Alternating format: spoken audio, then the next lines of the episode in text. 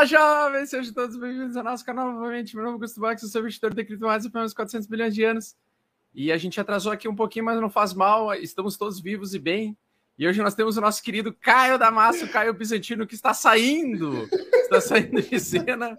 E aí, galera, boa noite. Estava indo para mijar, mas eu falei para ele não dá, não tem como mijar agora. Na verdade, Esquece. eu ia pegar o controle aqui para coisar aqui a TV, mas tá, tá top, para cima. Sejam todos bem-vindos aí, meus amigos.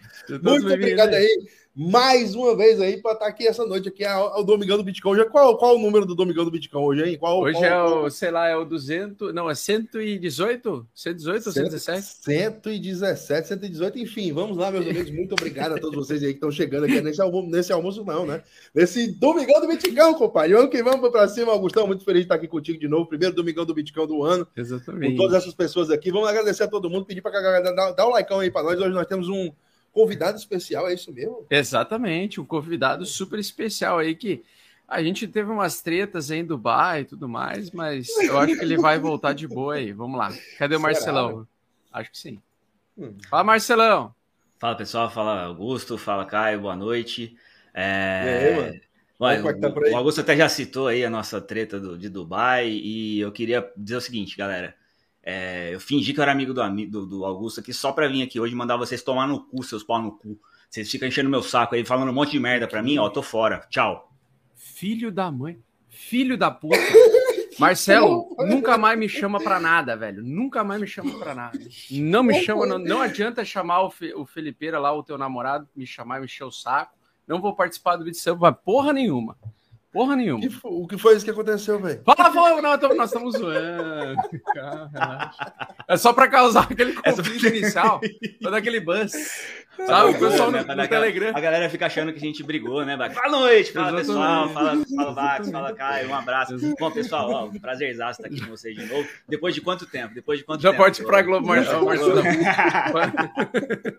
faz alguns anos, faz alguns anos. Já, ó, já faz um tempão que eu não venho aqui, tô com saudade de dar risada com vocês aqui nesse domingo. Pô, uma honra enorme estar aqui no primeiro domingão do ano, né? Tamo do, junto, do, Domingão 2022. Obrigado pelo convite aí. Já vai te acostumando, Marcelão, que vai ter que reservar mais, mais finais de semana aí dis discutindo com a patroa para tu estar tá aqui com a gente mais algumas horas aí.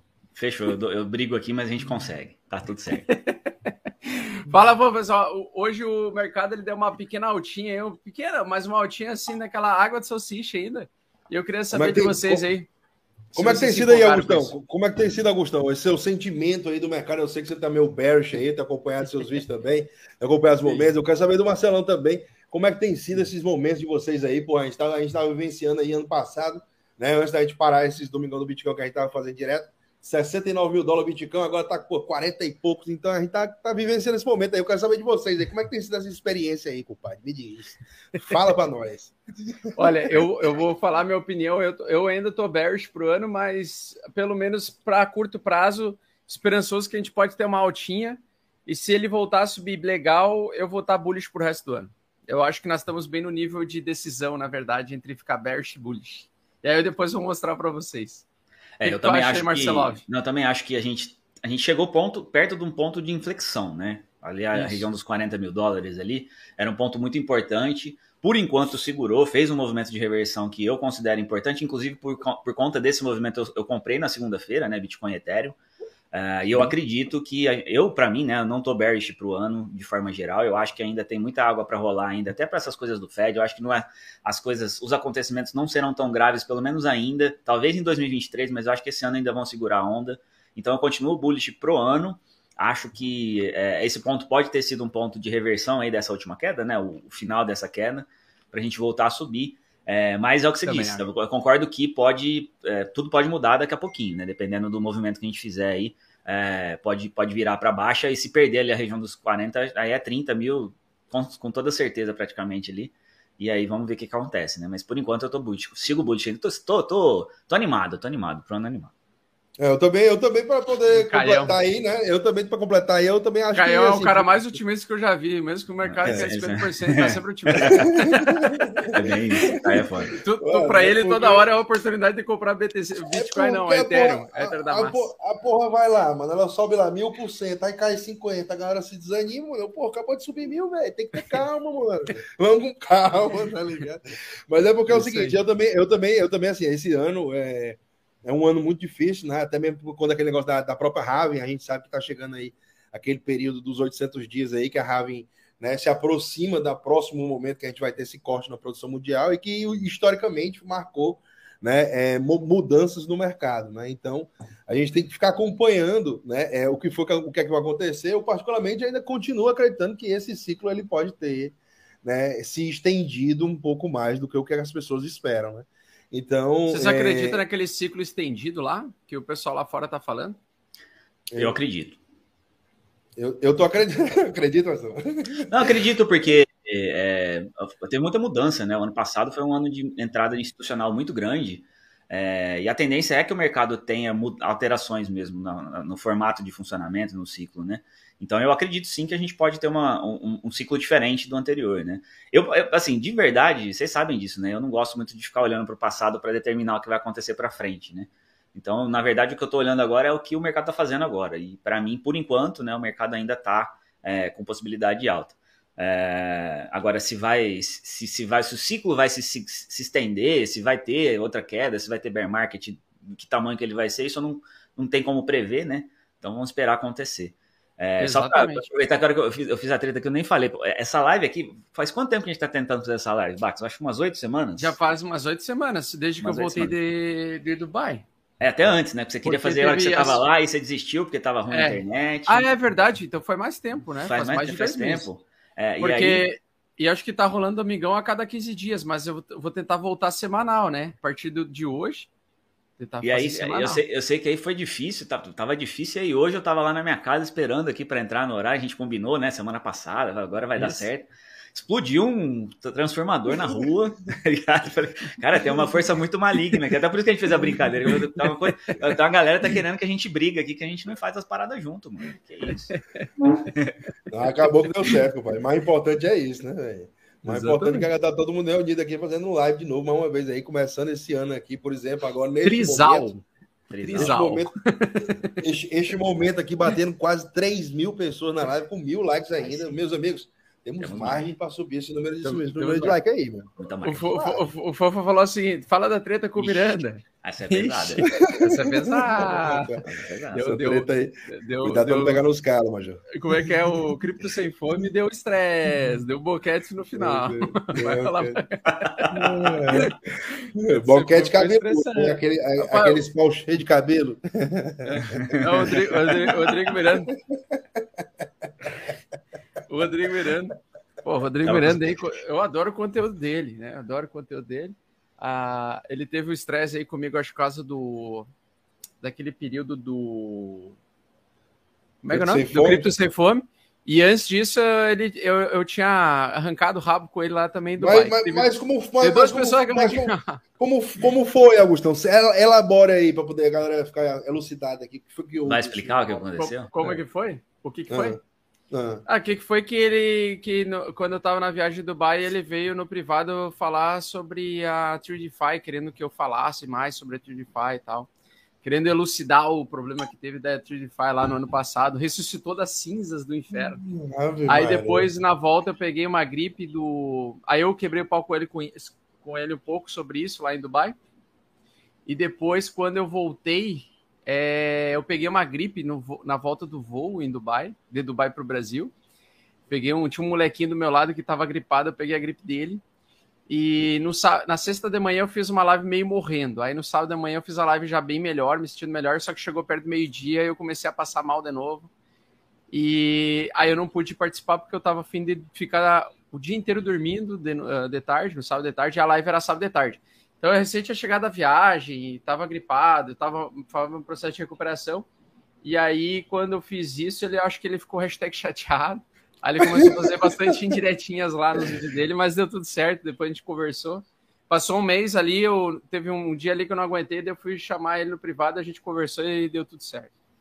É, aliás, e... ô, Augusto, acho que a culpa desse negócio é essa testosterona que você tá tomando. Tá testosterona. nervoso. Você tá ficando muito nervoso. Na, na, na verdade, na verdade, na verdade. Um saco rola, inchado.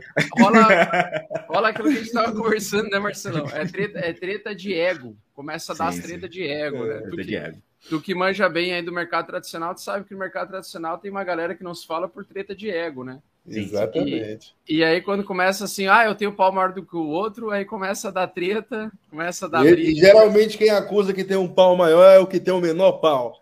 É, é eu, na, eu nasci, eu não nasci na, na, numa, numa família de japonês, mas mais ou menos essa situação insalubre aí.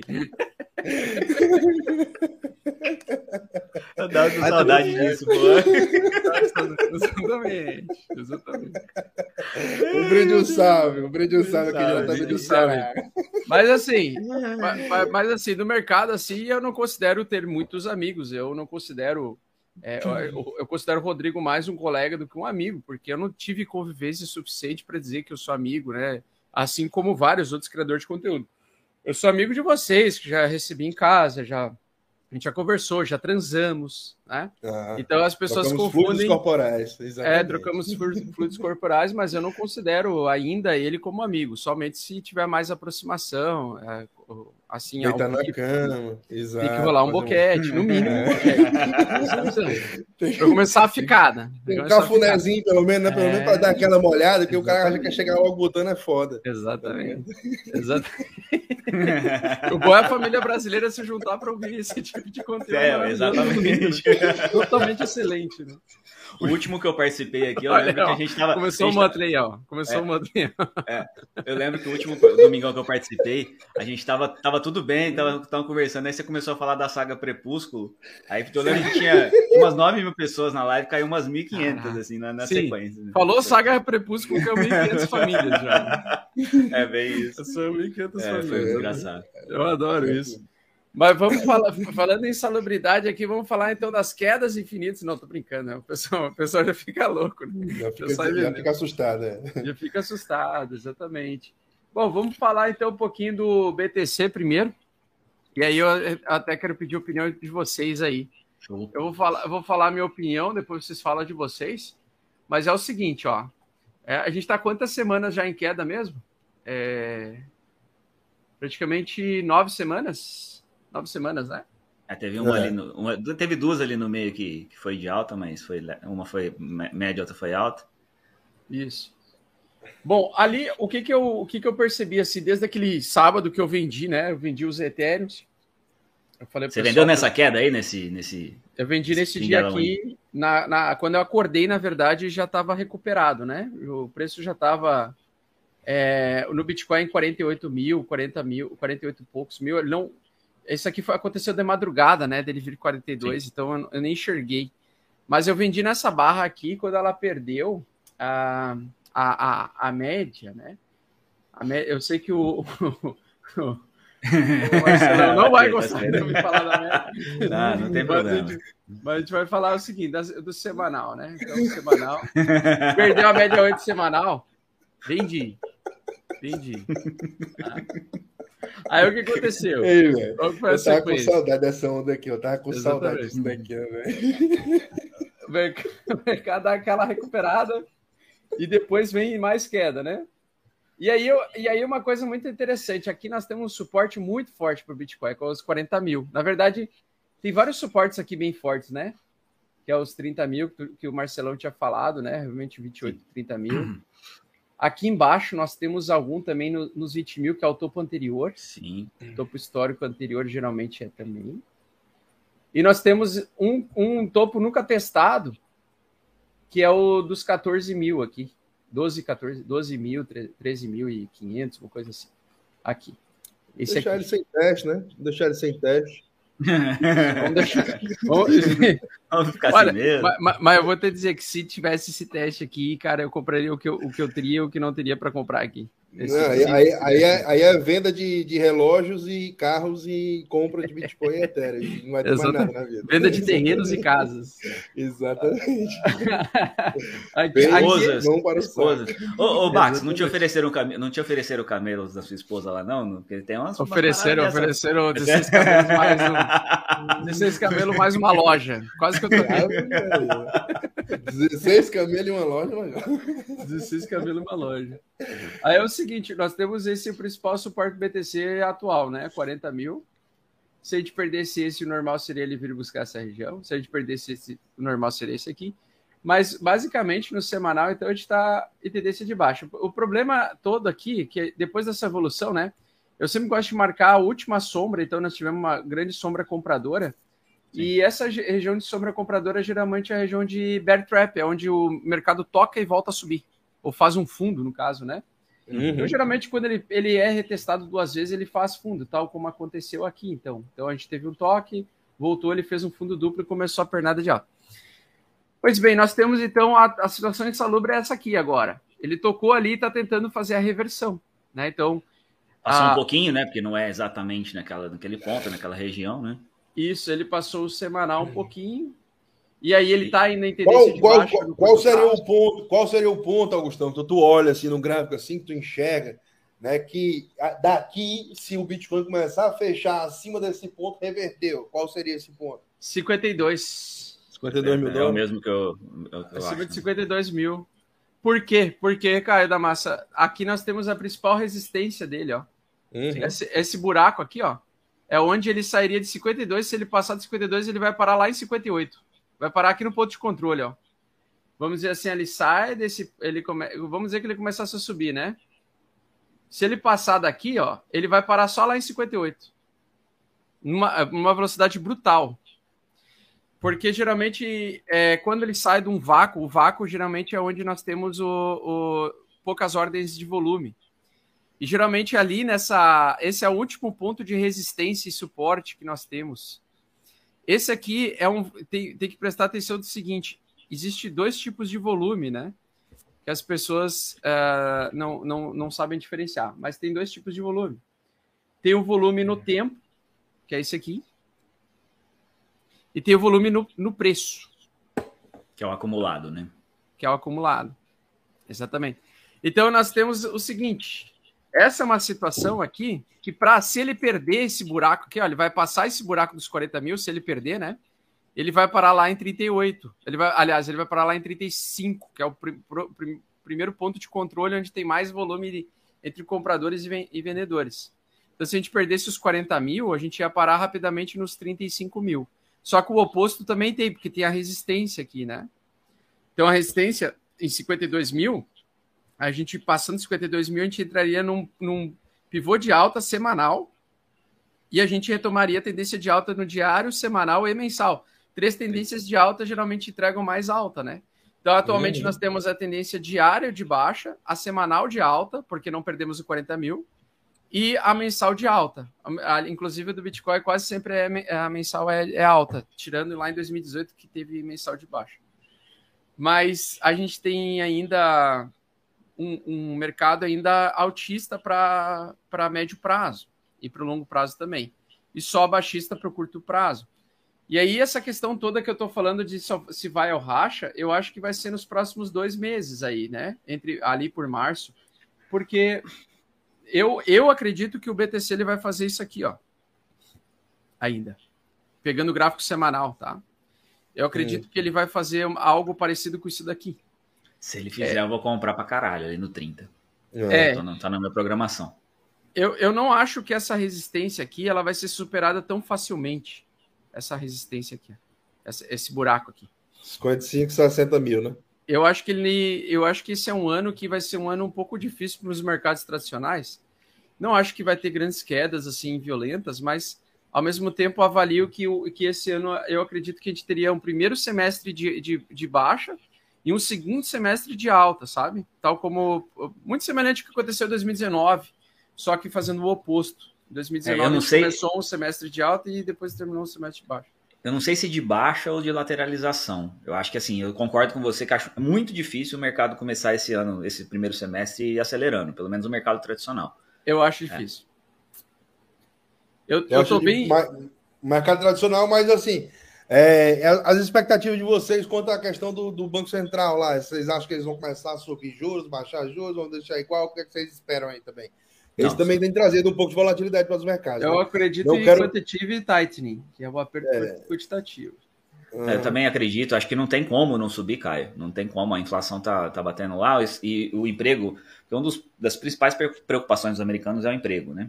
E eles estão indo bem, tá, tá, tá, crescendo o número de empregos, e aqui era a única variável que eles estavam com medo ainda e que precisava dos estímulos. E aí agora que esse, esse indicador começou a melhorar, ele, e, só que a inflação continua subindo, o petróleo voltou a subir essas últimas semanas, é, complicou, e aí eles vão ter que mexer. E até o Maurício Belinello, lá, que é meu sócio lá na O2, ele fez um. Ele faz sexta-feira, ele faz um, um, programa lá no, no Instagram, né? E ele falou uma coisa muito interessante é, sobre ah, todas as vezes que os Estados Unidos subiram juros, foram períodos em que os Estados Unidos estavam em crescimento, não em, em declínio, né? Porque tem uma, uma, uma relação inversa aqui no Brasil, Inversa. quando a gente sobe juros, né? É, uhum.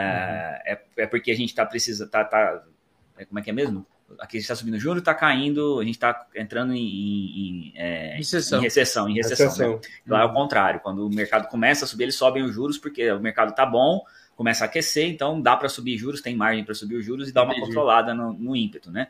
E então assim, subir os juros e até pela análise que, eles fez, que ele fez, até recomendo que vocês assistam quem não assistiu, é, olhando para o passado, todas as vezes que os Estados Unidos subiram, os juros não, não era um sinal negativo, não. Né? Ele pode ser negativo, obviamente, de curto prazo, para a volatilidade da bolsa, essas coisas realmente sim, mas para o mercado como um todo não é uma má notícia. Subir o juros não é uma má notícia. E principalmente porque os juros hoje estão muito abaixo do, da média histórica, inclusive. Né? Se você uhum. pegar o que, o que era antes do Covid e tudo mais, a gente está bem abaixo do que estava. Então tem sim. uma margem de, de crescimento do, do, índice dos juros né, do americanos, uh, que já teria que ter mesmo. O, eu acho que assim, o que poderia causar uma crise muito grande de curto prazo seria eles subirem o juro muito rápido, acima do que o mercado está esperando. Aí poderia ter uma realização mais forte. Mas assim, subir juros eu acho que é muito difícil não acontecer. Praticamente impossível. Eles vão ter que subir juros. E aí tem um, uma, um segundo fator que eu me preocupa, que é a, o quantitative tightening que você falou, né, Bax? Primeiro assim, Exatamente. assim, eles já estão fazendo o, o afrouxamento, a diminuição da compra de títulos, né? Que é o.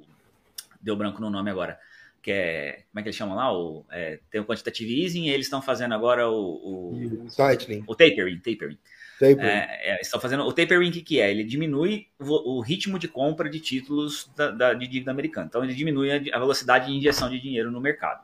Uh, e o que eles vão fazer na sequência. Diminuir, diminuir, a velocidade de compra não quer dizer que eles deixaram de comprar, né? Eles só estão comprando menos. Isso, isso, isso é o tapering, né? Só que é. aí o quantitative tightening que o, o Bax falou é quando eles invertem. Eles param de comprar título e começam a vender título. Aí, que, que, é, que, foi o que eles tentaram fazer em 2017 para 2018 ali, que terminou em Mas 2018. Toda, toda, toda vida que eles tentam fazer isso, que é tirar ativos do balanço do Banco Central e jogar para o mercado. Sim o que é que acontece? O mercado não aguenta a pressão vendedora. E aí Exato. eles ficam com aquela mão atada, com os ovos aqui dentro de uma caixa, né? É apertando cada vez mais, tá ligado? E aí o que acontece é o seguinte: eles estão numa situação de encurralado, né, Brad? Porque se eles sobem demais os juros, a gente tem que levar que a dívida está na máxima. E a dívida Sim. na máxima, quando você sobe os juros, a dívida aumenta também.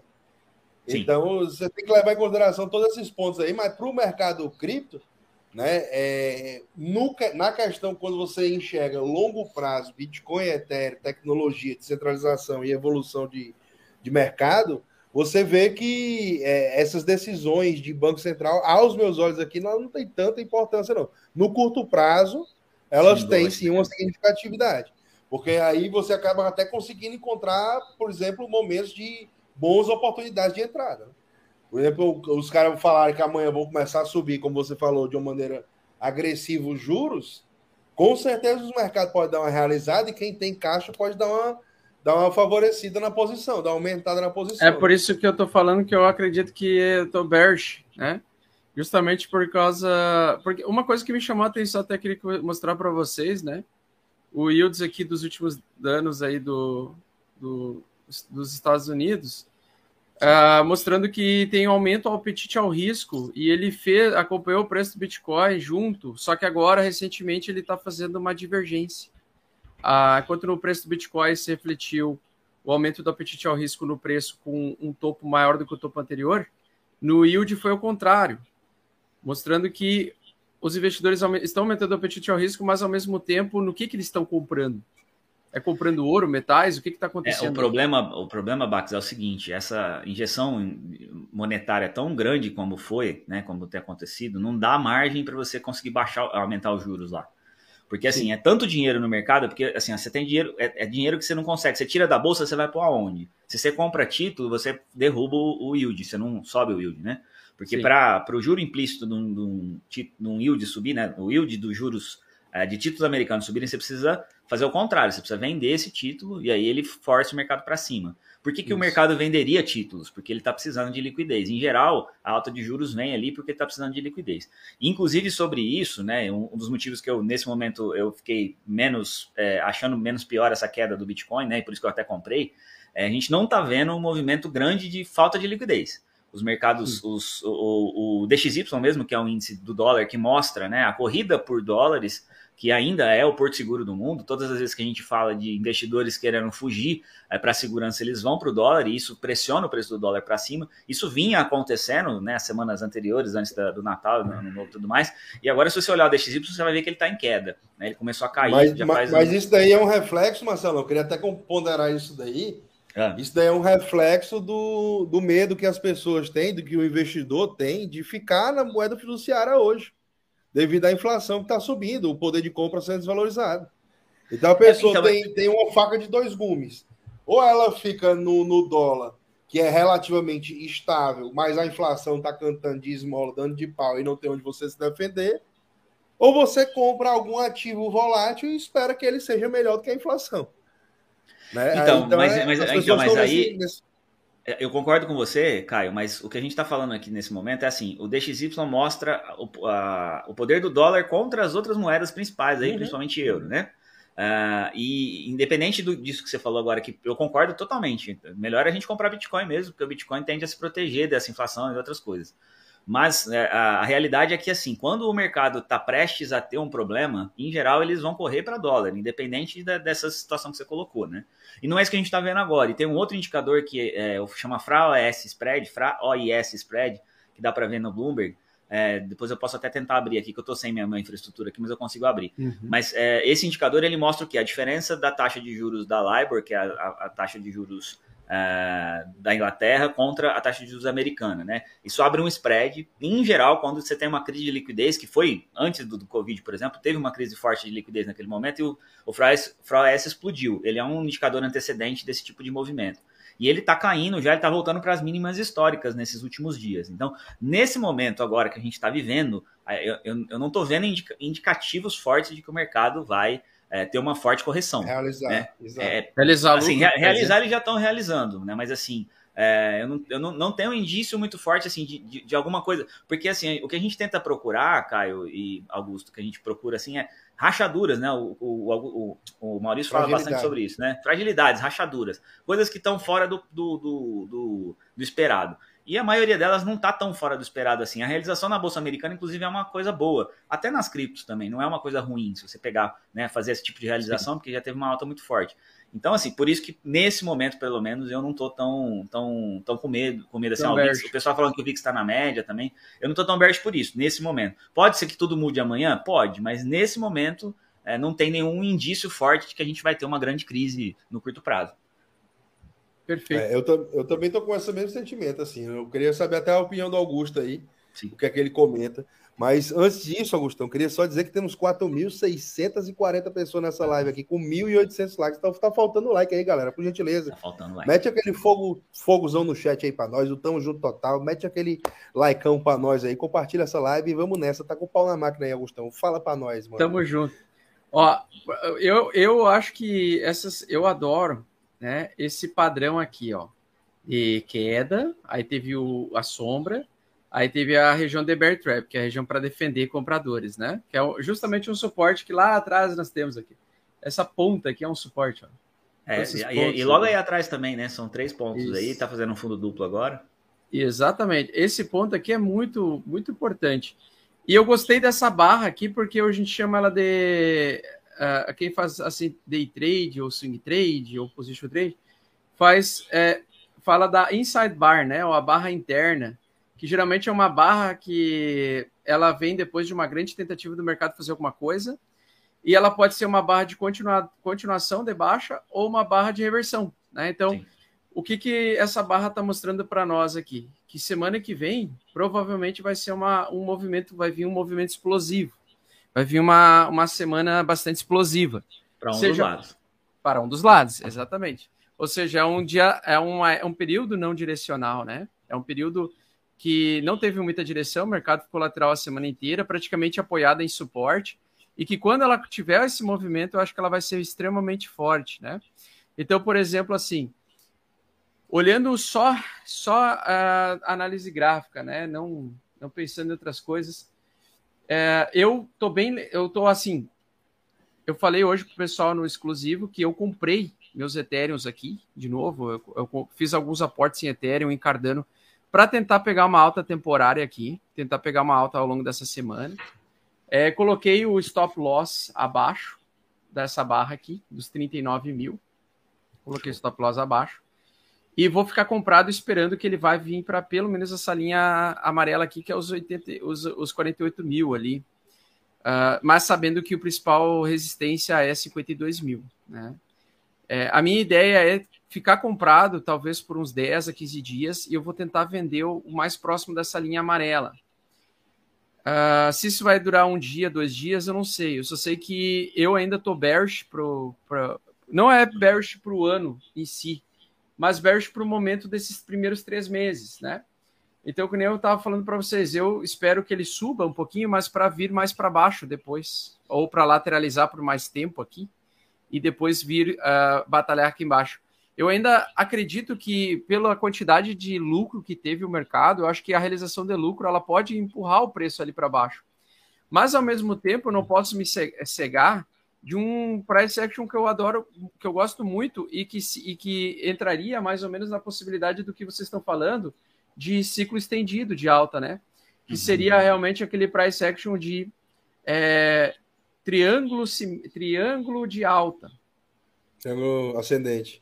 Triângulo ascendente. É, ascendente. Seria, seria o triângulo de alta, né? O triângulo ascendente de alta. Então seria é, para ele vir fazer mais alta mais para frente, né? Estendendo talvez o, o período, né?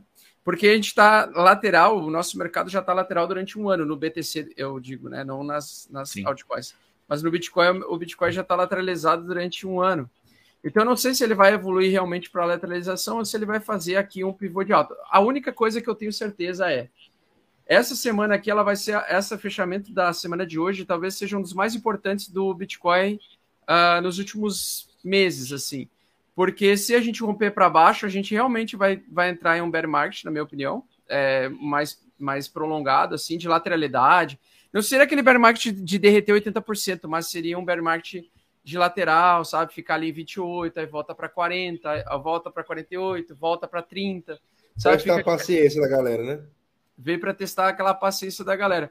Eu acho esse sinal aqui muito, muito importante. O, o semanal, essa semana, a semana que vai vir agora, se ela realmente for um triângulo né, em alta, a gente vai ter duas semanas de alta em breve.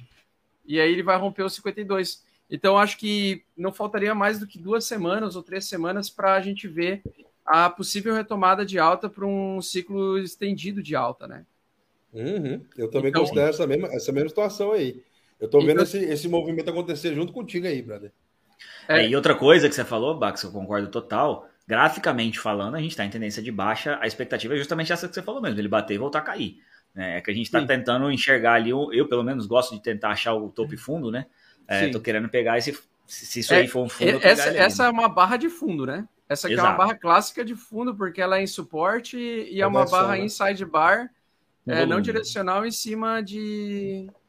Eu não sei, eu tô achando que, que realmente pode ser que que, se, que a gente está em definição assim do mercado realmente Sim. decidiu a direção, sabe, do, do, do primeiro semestre. Eu gosto Sim. de separar mais ou menos em semestres, na verdade. E, e, o Ethereum da Massa, Augustão? Tem alguma posição aí sobre o Ethereum da Massa, o gráfico aí? Vamos dar uma olhada. O Ethereum da Massa. O Ethereum da Massa está bem interessante também, né? o Ethereum tá da Massa que está deflacionário nas últimas semanas aí. Está deflacionário. Ele está testando uma, um importante suporte, tal como o Bitcoin. Acontece que o contrário do Bitcoin, ele ainda está acima do, to, do fundo anterior. Fundo anterior. Então, uhum. ele ainda está em estrutura de tendência de alta no semanal. No, no diário, ele já está em baixa também, né? Ele já está ele já está em baixa. É, mas assim. Ele está querendo fazer um pivô ali. Ele está tentando pivotar. abrir uma boquinha de alta aqui, né? Para reiniciar a alta no gráfico diário. Aqui ele já fez um, um, uma, a, não é, é uma divergência, no caso, bullish, né, que a gente chama. Então o fundo aqui tá parecia que vai cair, mas aqui já está tentando voltar a subir. subir. É um fundo duplo no, no, pelo menos no estocástico, né? Indica, indicando uma possível alta. Acontece que é, eu olhando esse cenário, é, olhando o cenário do Ethereum, eu ainda não estou bullish, tá? Porque eu acho que ele já entregou muita alta e eu acho que tem, ele tem pouca realização de lucro ainda. Uhum. Eu, não eu não gosto, por exemplo, de acreditar que o mercado vai vir. Eu não sei se vocês, mas eu não gosto muito de acreditar que o mercado vai realizar tão pouco e já voltar a subir assim. É, é eu acho a chance um pouco... é baixa também, eu também concordo. Eu acho mais provável ele recuar até uns 1.800. Aí, a partir desse ponto, ele lateralizar e voltar a subir, sabe? Mas eu não, isso, inclusive, é uma coisa interessante a gente dizer, né, Augusto? A gente está bullish para o ano, por exemplo, não significa que a gente acha que o Bitcoin vai nos 150 mil dólares, nem que o Ethereum Exatamente. vai no 10 mil, né?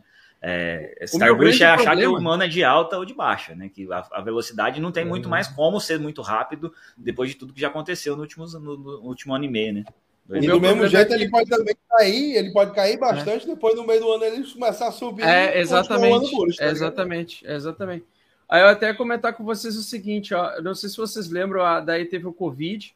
Antes do Covid, se a gente não tivesse considerado o Covid como um período, um, a capitulação, se o mercado tivesse continuado lateral aqui e voltasse a subir, cara, eu acho, é, olhando assim, 1.500% é uma alta bem expressiva, sem ter nenhum tipo de período longo de realização, sabe?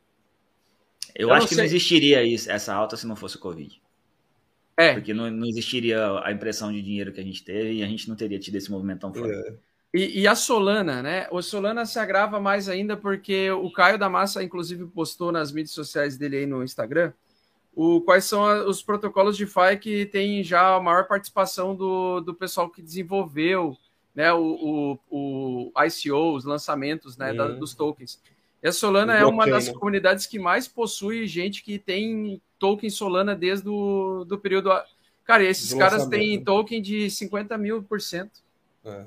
50 mil então, por cento assim, de valorização. É, a Solana, acho que ela está na casa ali dos 50% de tokens que foram lançados no mercado, estão na mão dos desenvolvedores. Solana. Então, e aí é, os caras vão realizar? A grande, a grande maioria desses projetos novos, né? E eu digo novos assim de 2020 para 2021, que foi quando lançaram muitas blockchains aí por conta da, da falta de escala que o Ethereum estava enfrentando, né, é, muitas dessas blockchains elas foram blockchains, né, é, elas são consideradas blockchains, né, mas são blockchains centralizadas, né? Porque tanto por quem valida as transações quanto por quem detém os tokens da blockchain. Sim. Então, é, o intuito daquela postagem, acho que até vale a pena a gente postar aqui, eu talvez vou pegar aquele no, no, no Instagram para mostrar. Pode é que aí é que a gente tem né, é, realmente uma coisa muito importante para mostrar para as pessoas. Né? As pessoas, às vezes, ah, muita gente deixa de focar num Ethereum, num Bitcoin, às vezes até numa ADA dessa, para estar tá focando num Flow, tá ligado? Num, num, num, numa moeda de uma blockchain que acabou de sair, que tem 60% dos tokens na mão dos desenvolvedores e, e, e, e pessoas de, de investidores iniciais. Uhum. Então é complicado, né? A gente está tá vivenciando isso daí e as pessoas estão tá, tá dando mais crédito para umas blockchains que acabaram de surgir. Né? Por exemplo, que eu então. acabei de compartilhar aí, Augustão, na tela aí. Opa, vamos botar aqui. Aí, ó. Aí, ó.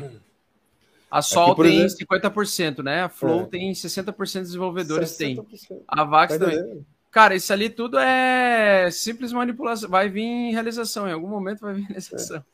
É, esse, esses aqui que estão nesse conjunto aqui, aí, aí ressalta até a, a, a Polkadot, que está aqui nesse meio também, que é com, com 35%, sei lá, alguma coisa do tipo aqui nessa região. Caramba, é, são, coisa, são, 50%. Pois é, pô, são, são, são questões assim que você tem que levar em consideração, porque se você está colocando o seu dinheiro, tem 50% do seu dinheiro está na mão de poucas pessoas. Exatamente. É, é na hora assim, que essa pessoa quiser é, realizar, fodeu, né? Está no, então, é, está na mão de poucas pessoas, eu não acho nem que seja tanto problema, né? Até o Bitcoin mesmo tem bastante concentração na mão de poucos, mas é, o, o, o, ponto é que será que esses caras vão realizar? Porque vamos lá. No mercado, vamos só para fazer uma comparação com o mercado tradicional, né? Quando uma empresa, o dono da empresa tem bastante é, capital, né? O cara é, é CIO da empresa é, uhum. e tem muito capital. Pô, isso é uma coisa positiva até, porque o cara Sim. acredita no negócio, ele está segurando porque ele realmente acredita. Quando ele vende, aí a pessoa fica preocupado, né? É que no mercado Sim. cripto isso é um pouco menos. É, trans, é, mais transparente, mas ao mesmo tempo você não sabe exatamente quem está vendendo na hora ali, se é o dono Exato. mesmo, o primeiro dono e tal, né? Exatamente. E daria para o cara sair. Mas se o cara acredita realmente no projeto, né? O cara da Solana, por exemplo, acreditar mesmo no projeto, ele não vender, inclusive isso reforça os, o projeto como um projeto bom, que realmente os desenvolvedores é. estão ali pelo projeto. Mas é o que você tá, o, o, só que isso a gente não tem como saber se eles vão né, fazer um lado ou outro. Né? Exatamente. Então é, o risco fica alto. Bom, eu vou explicar por que, que eu tô bearish, tá? É, eu, eu, ó, pessoal, eu não sou não sou provisor do tempo aí, nem provisor bola de cristal. A minha capacidade de prever o futuro é a mesma que vocês. Mas eu vou explicar os motivos pelos quais eu estou bearish, tá? Primeiro, grandes realizações, tem muita realização de lucro para acontecer no mercado ainda. Eu acho que ainda tem muita carteira com profit, muita, muita carteira com lucro da, dessa galera que está em hold, né? Depois eu vou mostrar os dados da Glassnode também. É, eu vou trazer tantos indicadores bullish quanto bearish e aí vocês tomem a decisão de vocês, tá? Pegando só no MACD aqui, a gente tem uma, um setup de compra, então, no Ethereum hoje, agora, né? Até por isso que eu comprei os meus Ethereums hoje também. Eu já tinha comprado 20% dos meus Ethereums, depois eu comprei mais, eu fui comprando ao longo dos dias aí que se passaram, eu fui comprando de novo, né? É, e basicamente nós temos um fundo aqui é, para se formar uma pequena alta, então no gráfico diário. O meu problema ainda é acreditar o seguinte: ele veio, ele veio aqui para cima, daqui para cima ele tinha retomado a tendência de alta forte. Ele perdeu aqui, então, nesse dia 12 de novembro e no dia 8 de, no dia 12 de novembro no BTC, e um mês mais tarde, no, em 8 de dezembro, de foi o Ethereum, no caso. E geralmente, quando a gente muda de tendência, entra de uma tendência de alta para uma tendência de baixa, o indicador, o MACD, ele fica fazendo isso aqui, ó. Ele vem, ele, ele sobe aqui, então ele tem um pullback para o preço continuar caindo. Sobe para o meio, tem a tendência de continuar caindo. Ele fica abaixo, né? Do marco zero aqui. Então nós temos um marco zero aqui, ó. Então ele está abaixo. Então ele, para mim, ele está subindo justamente para fraquejar mais lá para frente, para perder mais para vir para aquele fundo ali de 2.500 dólares. E uma coisa que me chamou a atenção é que desde dezembro a gente tá, vem formando mais resistências. Então a gente tem uma puta resistência em 4.200 aqui, fortíssima, e uma puta resistência aqui já nessa região aqui, ó, que ele tá vindo para testar essa semana, eu acho 3.600 aqui, ó. De 3.600 a 3.800 é uma baita resistência, uma baita resistência mesmo. Que já serviu como resistência antiga várias vezes, serviu como suporte serviu como suporte, suporte, suporte e resistência. Então ele é uma, uma região muito brigada. E eu acho difícil não ter vendedores arrependidos ali nessa região para realizar lucro. É, esse é um problema, essa primeira região aqui. Então, acho que o Ethereum ele sobe de 3,200, que é o preço que eu comprei, para tentar. Eu vou tentar vender ele a 3,600 daqui uns 15 dias. Eu acho que ele vai levar uns. Quantos uns por cento dado o fundo aí? Quantos por cento dado o fundo desse fundinho aí? Desse fundinho aqui? Se for. Ah, dá uns 15% aí. Não, até, até lá em cima, mas até lá em cima, até no, no ponto até que você acha que. É. Aqui? 20%, 20 de alta. 20% de alta se acontecesse é. em poucos dias. Você acha que os caras não vão realizar? Pô, lógico que vão, né? Eu acredito que é. vão. Aí, aí é que tá, né? O que acontece? O, qual é o meu grande problema aqui, que foi o grande problema que aconteceu aqui no, no BTC, que eu mudei minha opinião de altista para baixista para esse ano? Foi o seguinte, nós estávamos ganhando suporte e resistência, certo? uhum. dentro de uma. Ó, eu vou, eu vou mostrar bem certinho o desenho para vocês. Quando nós temos tendência de alta, né, fofas, nós temos o seguinte: topos e fundos ascendentes. Topos e fundos ascendentes. Correção, Topos e fundos ascendentes. Então tem vários topos e fundos ascendentes aqui, vários. Quando a gente chegou então aqui nessa nesse período de retomada de alta, a gente violou então naquele sábado, Sim. dia 4, né? Violou o fundo anterior. Ele se recuperou, aqui desse ponto ele tinha que ter retomado alta. E ele foi justamente na direção oposta. Ele começou a fazer o quê? perder o, o, o, topos e fundos ascendentes e começou a fazer justamente o oposto, topos e fundos descendentes. Isso para mim é tendência uhum. de baixo, né? Evolução de tendência de baixo. Tá. Só que daí tem vários tipos de tendência. Tem a semanal e a diária. Essa aqui seria, no caso, a diária, né? Porque se a gente olhar o semanal e pegasse como se fosse duas grandes, a gente ainda tá com o suporte aqui tranquilo, ó. A gente ainda tem suporte aqui, tá, tá tranquilo ainda, né? Ele não, teria que ir aqui e voltar a subir. Ainda está ascendente, né? Ainda está ascendente. Então, no semanal, eu ainda estou com a esperança que a gente consiga ter uma reversão. Só que quando é que o semanal vai ficar bonito? Quando ele passar os, os 3,800. Então, uhum. na minha uhum. opinião, o Ethereum vai ficar bom mesmo para compra assim de uma forma mais segura, digamos assim, passando dos 3,800 ali. Dos 3,800, eu acho que ele faria um pivô de alta no semanal, ficaria acima da média 8 entrega, poderia entregar um mercado com mais alta, né? Mas o que eu não gostei foi justamente quando ele começou a ele perdeu essa resistência aqui como, e, e, que ela deveria ter sido como suporte. Então essa resistência aqui, ela foi ultrapassada, ela foi testada como suporte uma vez, ela tinha que ter continuado a seguir a tendência dela Sim. aqui. O problema é que ela perdeu isso aqui. Uhum. E aí, quando ela é perde isso aqui, esse suporte aqui, que era para ser tendência de alta no longo prazo, ela acaba querendo evoluir para uma tendência de baixo, de, de médio e longo prazo.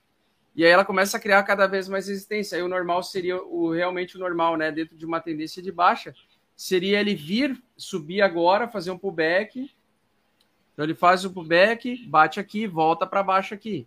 Vem para testar essa, essa, esse suporte aqui, ó. Aqui, ó. O suporte 2.500 no caso. Uhum. Né? E aí até que ele consiga evoluir de volta para cima desses suportes. Aí beleza.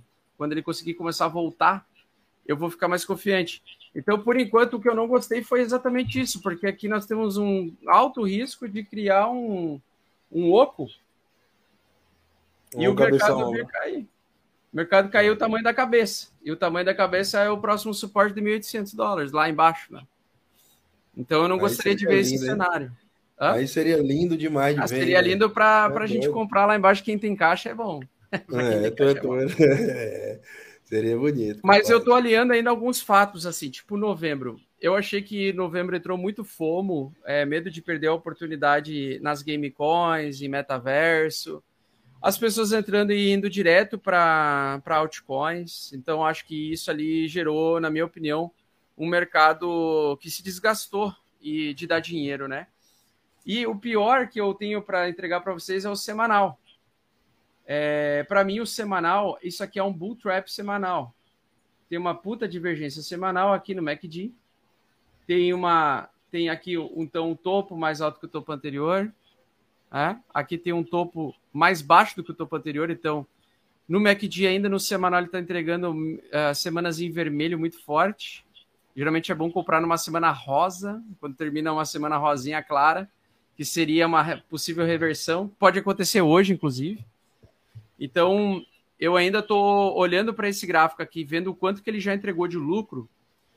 Eu, eu, eu acho mais fácil ele cair para realizar lucro, nem que ele se segure nesse suporte aqui dos 1.800 ou no topo anterior aqui, dos 1.200. Eu acho mais provável isso do que ele continuar entregando mais alta, sem ter realização de lucro. Pelo menos é o que eu penso, né? Eu acho uhum. mais fácil ele acontecer isso do que ele acontecer isso aqui, ó. Entregar mais é. lucro ainda. Pode é, ser, né? A, a, a, na, na ideia de, de tendência estendida, é basicamente isso aí que vocês estavam esperando. E aí, eu, e aí esse MACD aqui, então, tá bearish. Eu, eu tô bearish por causa dele também. Não só por, por essas coisas que eu vi. Eu vi muita gente querendo comprar porcaria ali em novembro. Uh, também estou vendo a divergência bearish no MACD mensal do, do Bitcoin.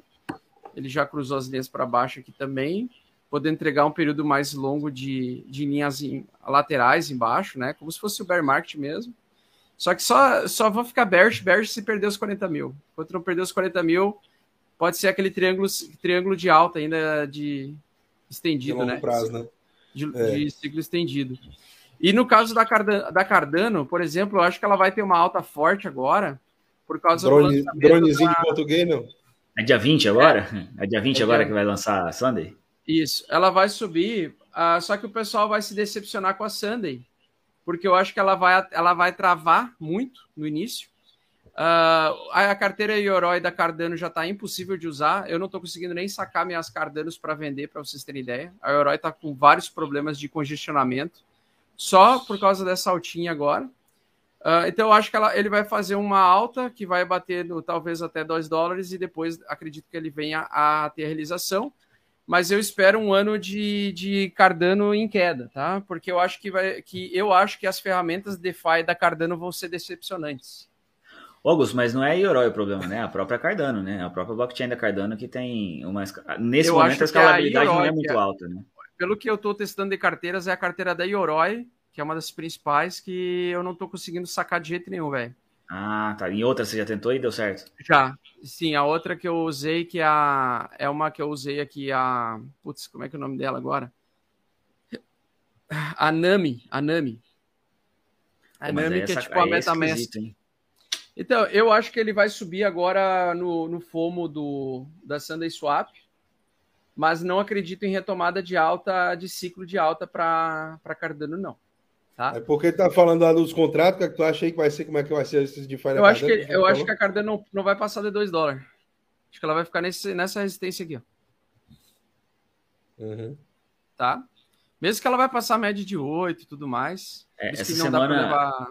Essa semana eu chamei o pessoal do Cardanistas lá no canal, até para uhum. falar da Cardano, dos projetos e tal, eu acho que estava falando justamente isso. A chance de, de ter um problema grande na, no lançamento da Sunday Swap ah, é enorme, porque o número de blocos, a, número, a quantidade de transações por bloco da, da Cardano não é grande, e a hora que uhum. entrar o DeFi ali vai dar ruim. É, é. E aí ele fala, e, e veio uma coisa ruim, né? Ele falou assim: ah, mas aí os caras vão mexer ali, vão readequar. E fica é um nível de centralização muito grande ainda, né? Para você é, ter é, esse tipo de decisão no projeto. Eu acho isso ruim.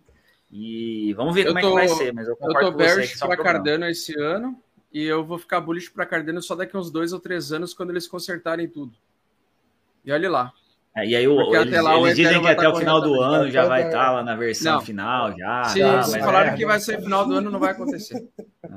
Não vai acontecer. Vocês falaram, vocês falaram que vão entregar, não vão, né? É, é, é porque, é, não, meu não filho, tem todo um estudo científico elaborado que tem que ser feito, passado por um crivo de professores da universidade. Meu irmão, a Cardano é uma passada muito lenta, tá ligado? É uma passada muito lenta na evolução, galera. Tá ligado? Eu vou dizer pra não, vocês. Não, realmente. Aí, a... É. Eu tô decepcionada com a Ada. ah, que a, a, Ada, na verdade, eu acho que ela vai enfrentar muitos problemas agora. Eu acho que só daqui a dois anos ela vai voltar a subir bem, assim, sabe? De talvez buscar os 5 dólares, e olha lá. Não seria a minha aposta no curto prazo. Posso mudar de opinião à medida que eu vou testar, porque eu já estou botando Cardanos em outra carteira que é a Sanami, para eu testar o Sunday Swap. Eu vou, ser, eu vou testar a Sunday Swap, vou prover liquidez lá, mas eu não, não recomendaria ninguém sair comprando nessa fase, porque Sim. eu acho que vai ser uma fase que vai ser um despejo muito grande. Vou perguntar para a galera aí o que, é que a galera acha, quem funciona melhor, Cardano ou Correio Brasileiro, né? Exatamente. Exatamente. Essa é boa. Essa é boa. Sacanagem. Mas é boa. O Caio, não precisava Bom, chutar com força assim, né, mano?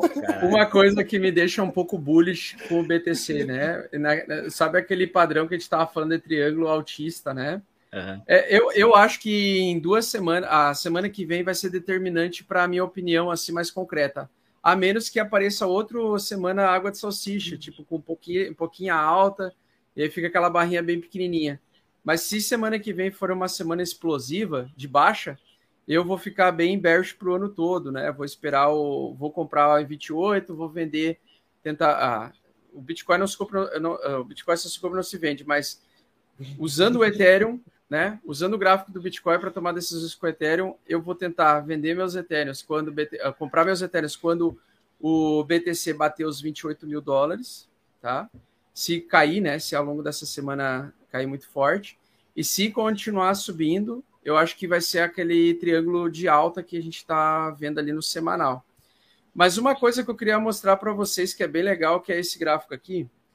Uh, eu queria mostrar para vocês que nós estamos um, exatamente a um ano atrás, ó, 8 de janeiro de 2021, o Bitcoin estava a 41 mil dólares por unidade e o, no, o sentimento do, das pessoas era de otimismo, né, de extrema otimismo.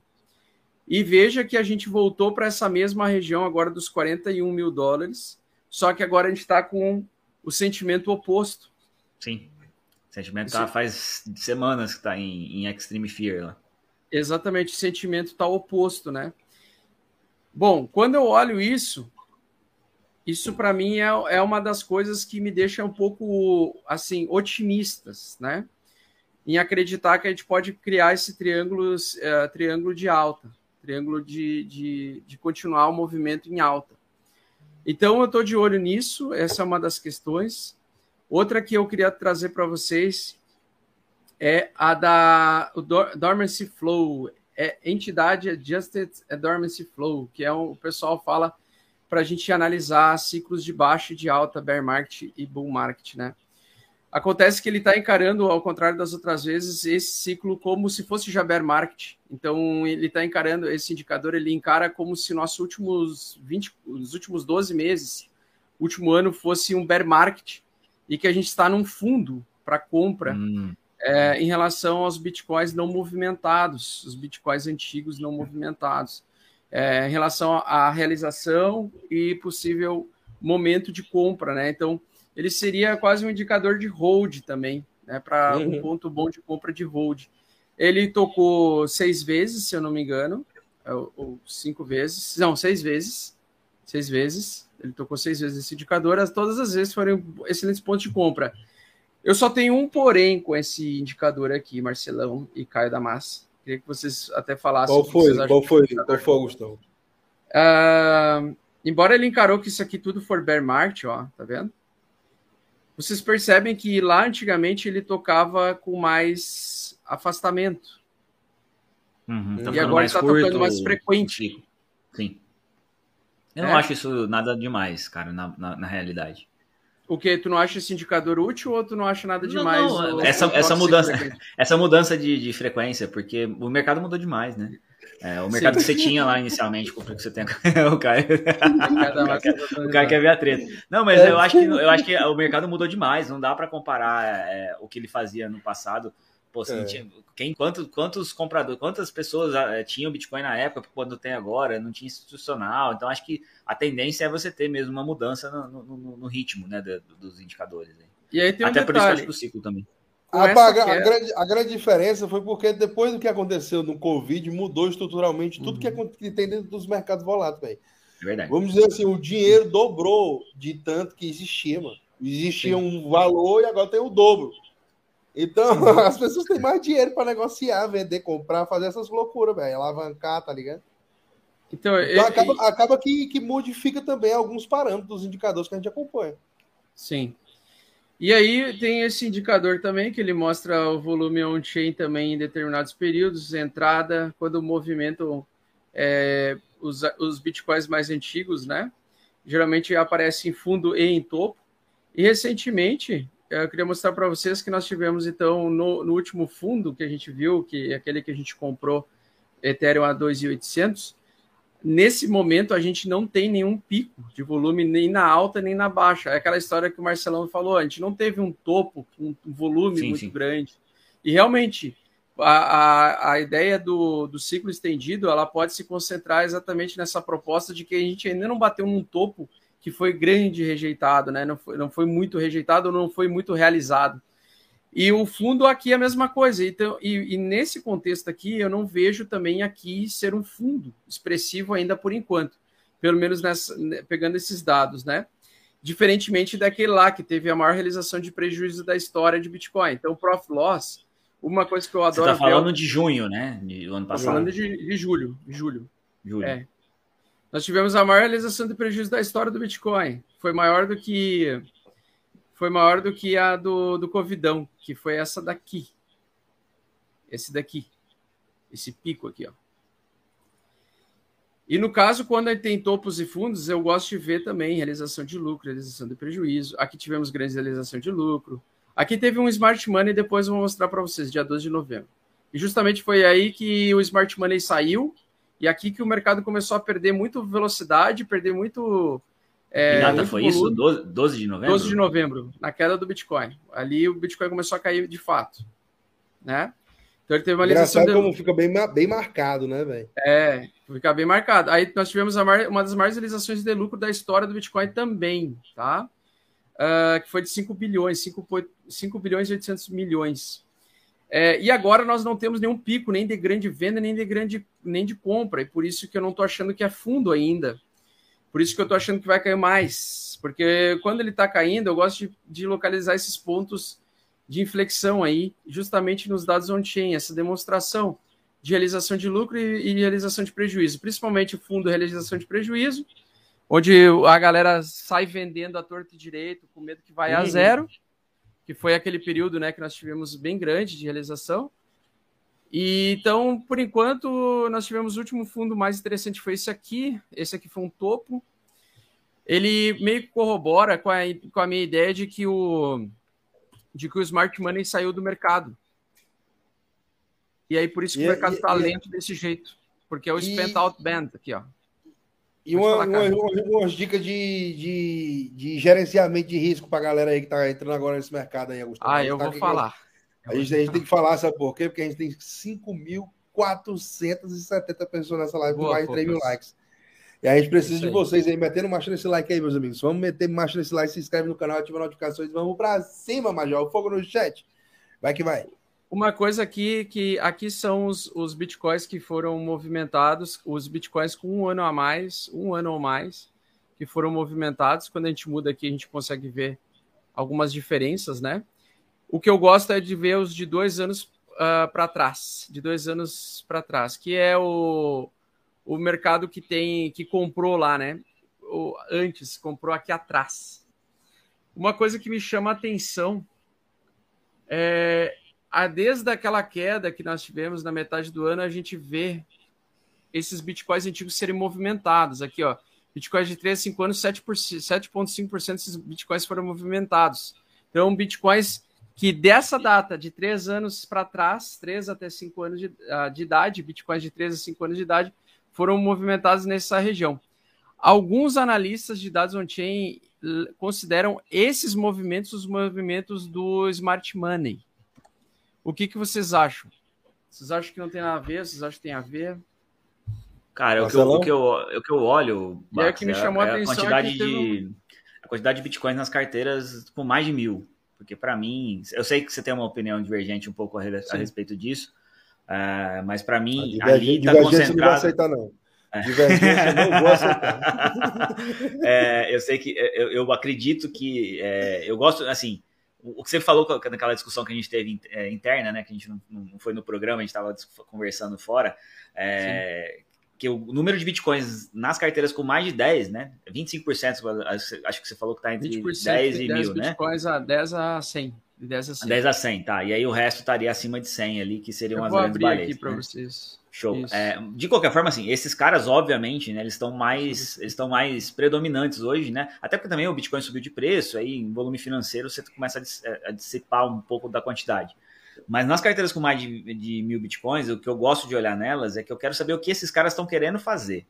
É, uhum. Não o poder que eles têm de mudar a rede, né? De mudar o preço. Uma coisa, eu, eu, acho que assim, o teu argumento de que tem bastante gente ali do 10 para até o 100 ele é importante no sentido de que esses caras hoje conseguem movimentar mais o mercado, concordo com você.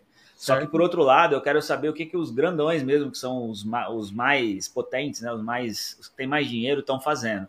E certo. eles estão comprando nas últimas semanas, né? Se você pegar o gráfico. Não, de, mas qual? O número, qual? O número, o número, de bitcoins nas carteiras com mais de mil bitcoins. Não, ele tá, ele tá igual ou tá caindo, na verdade. Não, eu vou te mostrar aqui então, peraí. Eu não sei se você. Como é que você olha Olha aí, aqui, eu... ó. Olha aqui. Mais de mil? É, número de bitcoins nas carteiras com mais de mil. Mas então, não, ó, só peraí, você está olhando outra é. coisa. Isso aí é o Isso número é de endereços, é o número de endereços de que tem mais de mil. Eu quero o número tá. de bitcoins nessas carteiras, a soma da quantidade de bitcoins. Deixa eu ver eu, qual que é o nome. Isso aí. Acho que é esse aqui. Ah, Supply by addresses. Isso, isso, é. mais com mais de mil aí. Esse é de 100 a mil, né? De 100 a 1000. De mil tem a 10 supply mil. real de bar endereço com mais de 100k, deve ter um com mais de, aí, de 1000 a 10. Esse é de, de 1000 a 10. Deixa eu te tá mostrar o, o, que eu tenho aqui, porque o meu tá consolidado. Pera aí. É, deixa, como é que eu compartilho aqui? Compartilhar, tela. É, os dados não são da, esses dados aqui são no Vector, que é da, se não me engano, da CryptoQuant. Agora eu não lembro qual que é a, a fornecedora, não é, uhum. não é a Glassnode. Mas tá vendo aí, a linha azul, ele tá mostrando o número de bitcoins nas carteiras com mais de mil bitcoins, tá? Então aqui, ó, tá. antes da, da, do Bitcoin ter aquela queda, deixa eu só ver se eu tô no, no, lugar certo aqui, se eu tô com o indicador certo aqui, só um minutinho, porque eu dei onde mexer. Não, o preço tá aqui, tá tudo certo, isso mesmo. Ó, vejam que o preço cai aqui antes do Bitcoin fazer topo. Lá em. É, em é, certo. Eu tô no Bitcoin mesmo? Tem alguma coisa errada preço, aqui. O preço é, cai. Ah, né? Tá invertido, é isso mesmo, tá certo. É, o, o, número de bitcoins cai, né? Porque, é porque eu é. selecionei um depois do outro aqui, por isso que tá assim, ó. Aqui é o, é o número de bitcoins nas carteiras e aqui é o preço do bitcoin, tá? Ele faz topo antes do mercado fazer topo em 60 mil dólares, tá? Certo. E aí depois ele, é, e ele começa a cair uh, antes do mercado, ou seja, as baleias estavam realizando na cabeça da, das sardinhas nesse momento, né? E ele cai. Okay. E depois ele volta a subir aqui Uh, e o mercado vai fazendo outros movimentos aqui. Nesse último movimento que a gente está, ó, ele está subindo aqui de novo. Ó, já faz o alguns... preço está caindo e as baleias estão comprando, né? Isso, exatamente. Ó. Aqui a gente tinha 7 milhões 914 mil em volume, financi... em volume de bitcoins, talvez não seja tão relevante, tá? Em percentual. Mas ó, tinha 7 milhões 914, a gente está agora em 7 milhões 937 mil bitcoins aqui, tá? Então, o número de bitcoins nessas carteiras com mais de mil, né? Consolidados todas para cima de mil, é, tem uhum. subido nas últimas semanas, tá? E é isso, é que, para tá mim... aparecendo aqui também para mim, na classe é, Então, eu, é isso que eu gosto de olhar, porque assim, se esses caras estão indo nesse, nesse sentido, né? Eles não estão Só que essa, essa é a carteira indo. de mil a dez mil, é isso? É mais de mil, na verdade. É mais de mil, mais de mil, mil a dez mil. mil. É, não, não, é mais de mil, acima de mil. Todas tá. acima de mil, aí você tem 10, 100, 200, tanto que tiver, tá tudo nesse, nesse bololô aqui. Tá. E o e número, de, o número de, de carteiras 100... que e só para vocês terem ideia, esse, tô, a gente está falando aqui de, deixa eu ver quantas carteiras são. Uh, número de bitcoins com saldo mais de mil, são 2.148 carteiras, tá? Que tem essa, essa, certo. Que tem mais de mil bitcoins.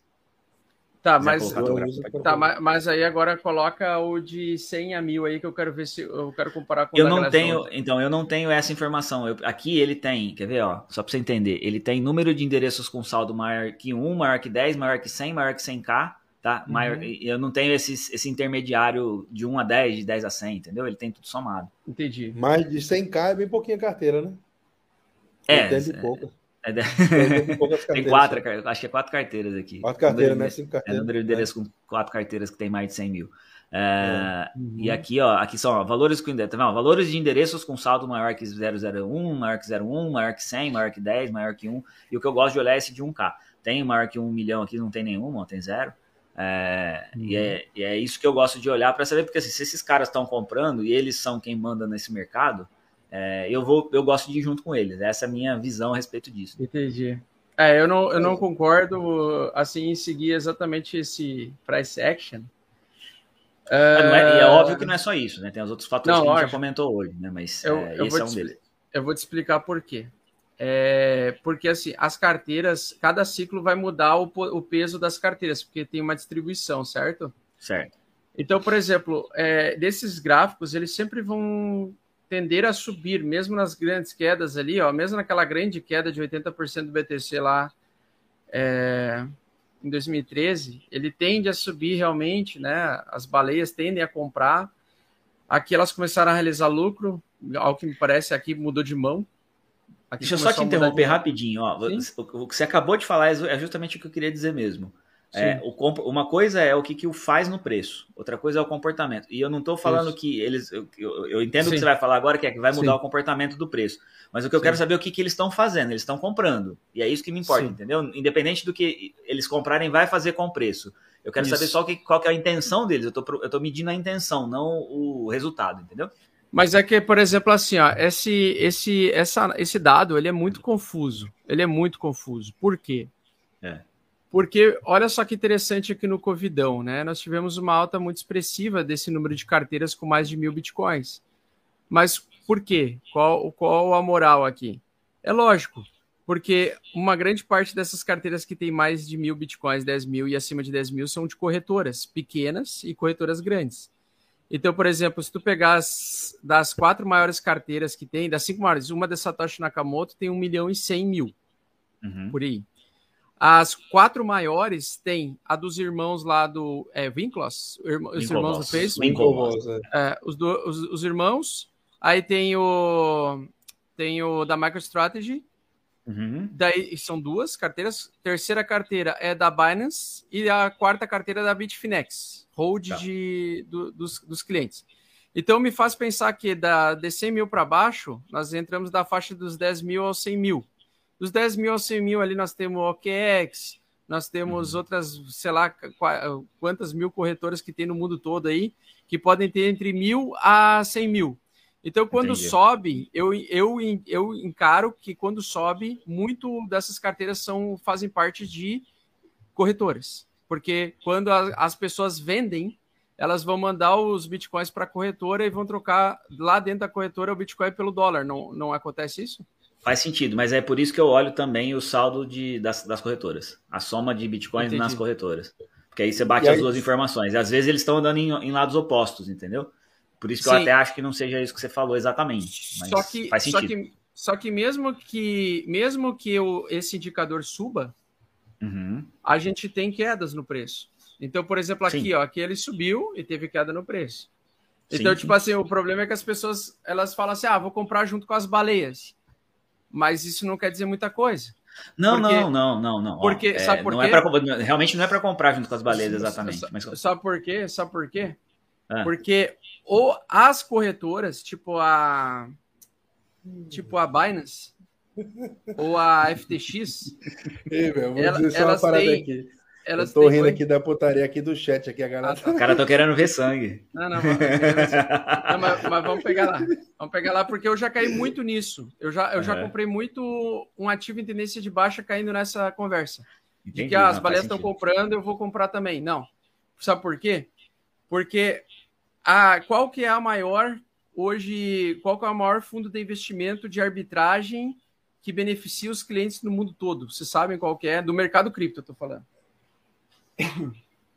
Vocês já, ouviram, assim, vocês já a, falaram. Vocês a, já falaram... A, a, a Bitfinex do Diz, a corretora do Diz? Não, não é a corretora. Eu estou falando qual a empresa de fundos de investimento que pega capital de clientes e que fazem, faz arbitragem e que também faz alavancagem em arbitragem, que é uma das mais famosas aí do, do mercado cripto. A, a Grayscale? Não. não. A Grayscale não faz alavancagem. Ou a MicroStrategy? Não.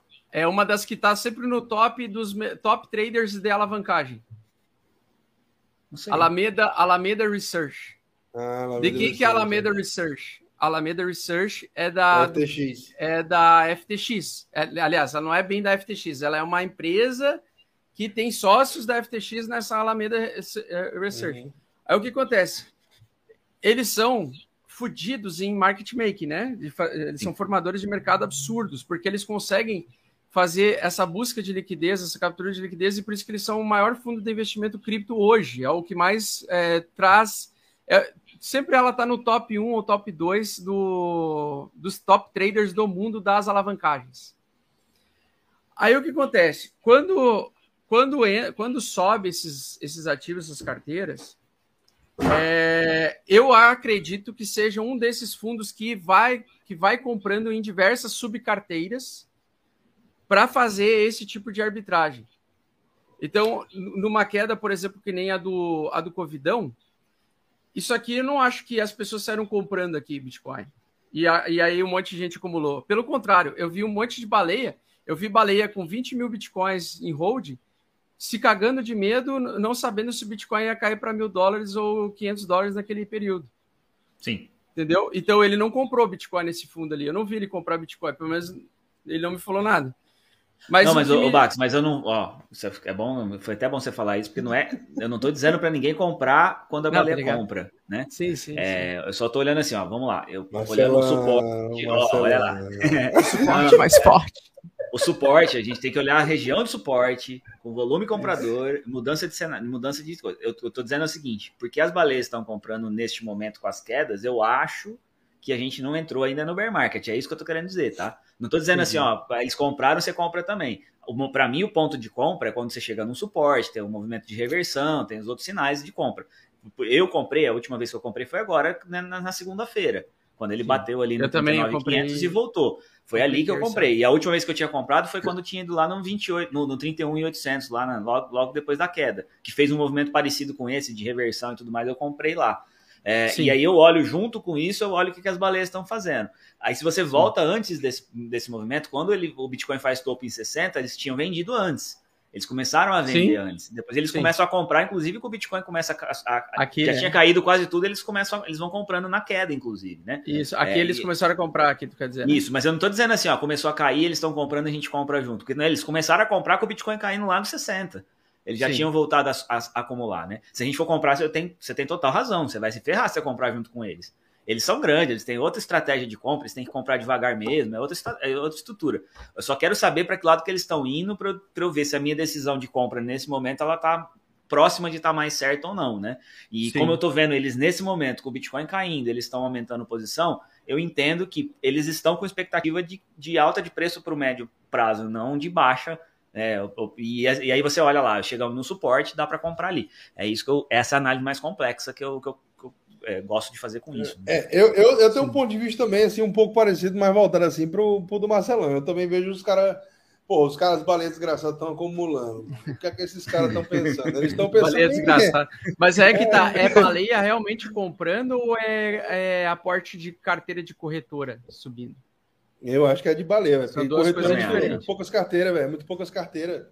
São duas mil, cento e poucas carteiras. É. Não tem tanta corretora com, com mais de mil é. bitcoins assim, eu acho. Cara, são quantas, são quantas corretoras no mundo todo? São 3.600 corretoras, é isso? Quantas corretoras tem? No mundo vamos todo? Fazer, vamos fazer assim, mas, a gente, a gente não, combina de ver esse dado para frente. A gente é, consolida eu, eu acho que eu, tem uma informação aí no Glassnode também, por exemplo, o número de Ethereum depositado nas corretoras, o número de Bitcoin depositado nas corretoras. Sim, corretoras existentes. A gente dá uma é. olhada, tá ligado? Deixa eu ver aqui, né? No... Decrypto, é, Bitcoin Decrypto. Ah, vamos lá, é número de custódia em exchange, ó, custódia em exchange de cripto. Quantas são? Tô pegando aqui, peraí só um pouquinho. Ah, então, ele não ah, fala quantas eu só, eu, só, eu só, consigo ver aqui a quantidade de criptomoedas que tem nelas. Eu acho que eu vi esse dado lá no CoinMarketCap, na verdade. CoinMarketCap, ou então o CoinGecko deve ter. Exchange. É, número de exchanges. Uh, né? Vamos lá embaixo, pau na máquina. Aqui, segundo, segundo ah. o Vector, aqui tem um milhão e meio de, de, de Bitcoin. De nas... Não, um milhão e meio de, de na custódia das... É isso? Hã? São 310 corretoras, é isso? Eu botei então, só aqui exchanges. Ó. É, Mas tem aqui as brasileiras? Eu não tô vendo brasileira aqui. Mas eu acho que tem menos do que você está imaginando e, e, e, se tiver mais, elas têm pouca quantidade de, de Bitcoin. Ó, que nem mercado Bitcoin, vamos lá. Ah, tá aqui, ó, mercado Bitcoin. Ó, Foxbit. E tá aqui. Ó, Augusto, ó, só para te, te, dar um não, número, ó. Tem, não tem aqui. 7 milhões 937 mil bitcoins nas carteiras com mais de mil bitcoins. 7 milhões 937 ah. e nas, nas corretoras tem 1 milhão e meio. Pois é. certo. Então, assim, ainda tem 19 milhões, 7 com 8, 11, falta 11, né? Ainda. 11 na mão do povo. Eu acho que é muito baleia. É, é baleia. É, tá na mão do povo aí, na mão de Deus, né? Segura a braço e vai que vai, compadre. Eu, eu ia até mostrar que eu, um, um, memezinho aqui que eu postei ontem também no. no, no, no Botei, Caio no, no, no, Instagram, compadre, que eu achei. Esse papo tá muito sério, eu tô achando, você não tá, Caio? É. Então, pois é, por isso que eu tô compartilhando. Cara, eu, eu não tô gostando dessas divergências que tá aparecendo tudo que é gráfico MVRV, Sim. divergência RSI, divergência MACD. Eu acho que é tendência de baixo. Aí, aqui, é, aqui é exatamente o que está acontecendo com essas moedinhas da praia da galera aí. Ó. Tá todas as moedas afundando, o avião acabou de pousar na água, nós estamos aqui dentro do barco, né? Uhum. Oferecendo um bote salva-vida para a galera. Meu irmão, entra aí, vai, tem até Bitcoin, tem porra aí para vocês escolher. A galera fica com um negócio de putaria querendo é porra de Fiat, né, Então é muita onda, eu não sei nem o que dizer. Essa é a realidade. Eu não sei mais nem o que dizer. Pior que, pior que pegar Fiat é pegar maré, né? O cara, a galera quer Vamos... ficar naquele negócio é foda. Quer pegar maré é foda, mano. Vamos voltar aqui, ó. Aqui, ó. Piada ruim pra caramba, tudo bem.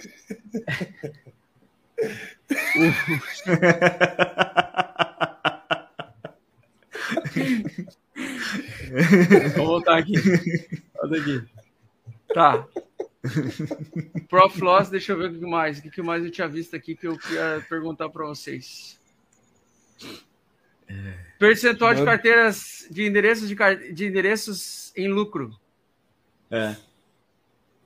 Tá batendo geralmente, 40%, né? Geralmente, bear market, bear market, os melhores pontos, os períodos de capitulação é quando nós estamos com abaixo de 50% do, das carteiras com lucro. Estamos no meio do caminho aí. Uh, acima, é, nós estamos no meio do caminho. Exatamente o que está se refletindo no preço, né? A gente não sabe se meio Sim. caminho para voltar a subir ou se meio exato, caminho para voltar a cair. Endereços em profit. E aí eu queria mostrar para vocês o loss, que é o que eu mais gosto. Ó, caiu bastante o, o, número de endereços em lucro. São 28 milhões, ante a 38 milhões que nós tínhamos. Mas para mim o mais importante é esse aqui, addresses in loss. Endereço em perda, né? É. Prejuízo. Ele chega, eu quero que vocês prestem atenção que ele é tipo um indicador uh, de cabeça para baixo, tá? Contrário, é. Na verdade, quanto mais loss nós temos, e geralmente quando ele chega a 12 milhões de carteiras em prejuízo, ele bate com fundo. É Tirando bom. aqui o Covidão. Que no Covidão todo mundo foi pego de surpresa, né? Uhum. A pica entrou. Mas bem, mas bem interessante que geralmente quando bate esses 12 milhões, ele realmente gosta de do mercado voltar a subir. Agora teve um dia ali que foi um negócio meio absurdo ali também, né? Hã? Aquele, um aí aquele, que... Esse riscão aí. Esse, esse riscão, riscão aí pra cima aí, né? É, esse, esse não foi convidão, né? Isso aqui foi, sei lá, algum. Acho que deve ter sido algum erro, alguma coisa. Tem algum erro, foi um miserável aqui. Mas na verdade, na verdade, tá engraçado o seguinte: toda vez, todas as vezes em que nós tivemos 12 milhões de endereços em prejuízo, nós tivemos alta. E é bom. Tá vendo? Sim. Ou seja, ó, medo, medo e ganância tá no, no, no outra, fi, tá. é, outra medo. É, por isso esse, que eu tô parcialmente isso. Baleia comprando. Então, por é, isso, é por isso que eu acredito que realmente essa semana, fazendo fechamento semanal, o mercado voltando a subir, e se a gente conseguir romper essas resistências antigas, é que eu, agora eu queria alta infinito porque eu tô comprado. Quando eu tô vendido, eu quero cair Eu mudo de opinião conforme a minha, o meu posicionamento. A tua torcida, né? Per torcida perguntar, perguntar o que, que, que, eu quero, né? Agora eu quero alta infinita, porque eu tô comprado. Pra mim não tem problema. Né? É. Mas na verdade eu comprei, eu comprei Ethereum por causa dessas coisas, né? Essa barra em sidebar semanal em cima de suporte. Bitcoin também ah, deu essa mesma, esse mesmo cenário. Essa, o número de carteiras com prejuízo, 12 milhões de endereços, isso me chama atenção também, porque isso é um dos indicadores que mostrou fundo nas outras vezes, e não quer dizer que não continue caindo e, e, e, e ultrapasse as outras vezes, mas aí eu acho que vai ser uma grande oportunidade de comprar, né? E tem alguns protocolos aí que estão subindo. Vocês estão comprados em alguma coisa ainda, Fofas? Ou vocês estão... Eu estou comprando até a tampa Aliás, aí, meu irmão. Divida, divida aí, dividam aí para a galera como é que está o gerenciamento de risco para você, de vocês aí. Assim, eu comprei, eu comprei aí um meu portfólio aí, talvez uns 40% de altcoin. E aí eu tô esperando a penca ir para cima. Agora, se der errado, né, vai ser 40% de derretimento de. Mas eu vou dizer para tu, assim, eu tenho muita link. Hoje em dia eu comprei muita link, muita link mesmo, velho. Acho que eu vou comprar mais ainda. E talvez eu compre mais MakerDAO e talvez um pouco mais de Ave. E... Ave Maria cheia de graça. E Ave Maria cheia de graça, eu acho que tá muito barato, mano. Eu fico olhando é, lá no Token Terminal, que é um site que a gente analisa lá a, os dados das informações on-chain dos aplicativos de DeFi, né? Você vê o fluxo de caixa desses aplicativos, ele segue crescente, velho. Ele segue crescente, mano. Ele segue criando, ele segue assim, os aplicativos seguem, porra, nos últimos 30 dias, MakerDAO fazendo aí, sei lá, 10, 12 milhões de dólares, 11 milhões de dólares, né? Com mais de quase, quase 9 bilhões de dólares batendo aí de estar emitido.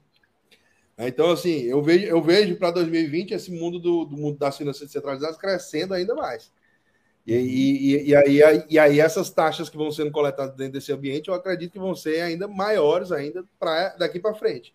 Então, mais uma vez, eu acredito que as pessoas podem comprar hoje o fluxo de caixa muito barato para o que uhum. essas, essas ferramentas no futuro podem apresentar, tá ligado? Então, é, é, tipo você comprar uma Amazon em 1995. Né? Você tacar a mão no Facebook ali nos anos 2000 e pouco, sei lá, tá ligado? É tipo uma porra dessa, tá ligado? Mas a SNX tá gráfico feio pra cacete, hein, cara? Tá feio, tá feio. Não, algumas tá, assim. Tá bonita pra perder o suporte, hein? Sim. Tá, tá bonito. Nossa eu, eu, eu, eu, comprei as 50 centavos, né? A minha posição ainda. Ela tá com 5 dólares, tá, tá uns 10x assim. Ainda. Ah, eu não tinha visto que ela tinha caído tanto já do topo, velho. Mas, ela já caiu. Mas ela, tá, ela chegou a 28 dólares, velho. Foi, caiu 80%. Nossa. Então chegou, ela, ela cai, mas ainda tô, ganhando, ainda tô ganhando 10 vezes o que eu botei, né? Então. Sim, é, com certeza. É, é, uma situação que a gente tem que levar em consideração, assim, porque eu acredito que pode ser que também esteja se formando um novo pilar, né? Nesses patamares agora, novo, nova laje aí, nesse ambiente que está se formando. Finanças descentralizadas agora, nesse ano de 2022, vai crescer muito. Segundo a adoção das próximas segundas, das segundas camadas, Arbitrum, Optimism, é, a Starknet, essas três aí, a própria Polygon também, que está crescendo bastante. A Polygon acabou de bater mais de 560 mil endereços, wallets, né, cadastradas.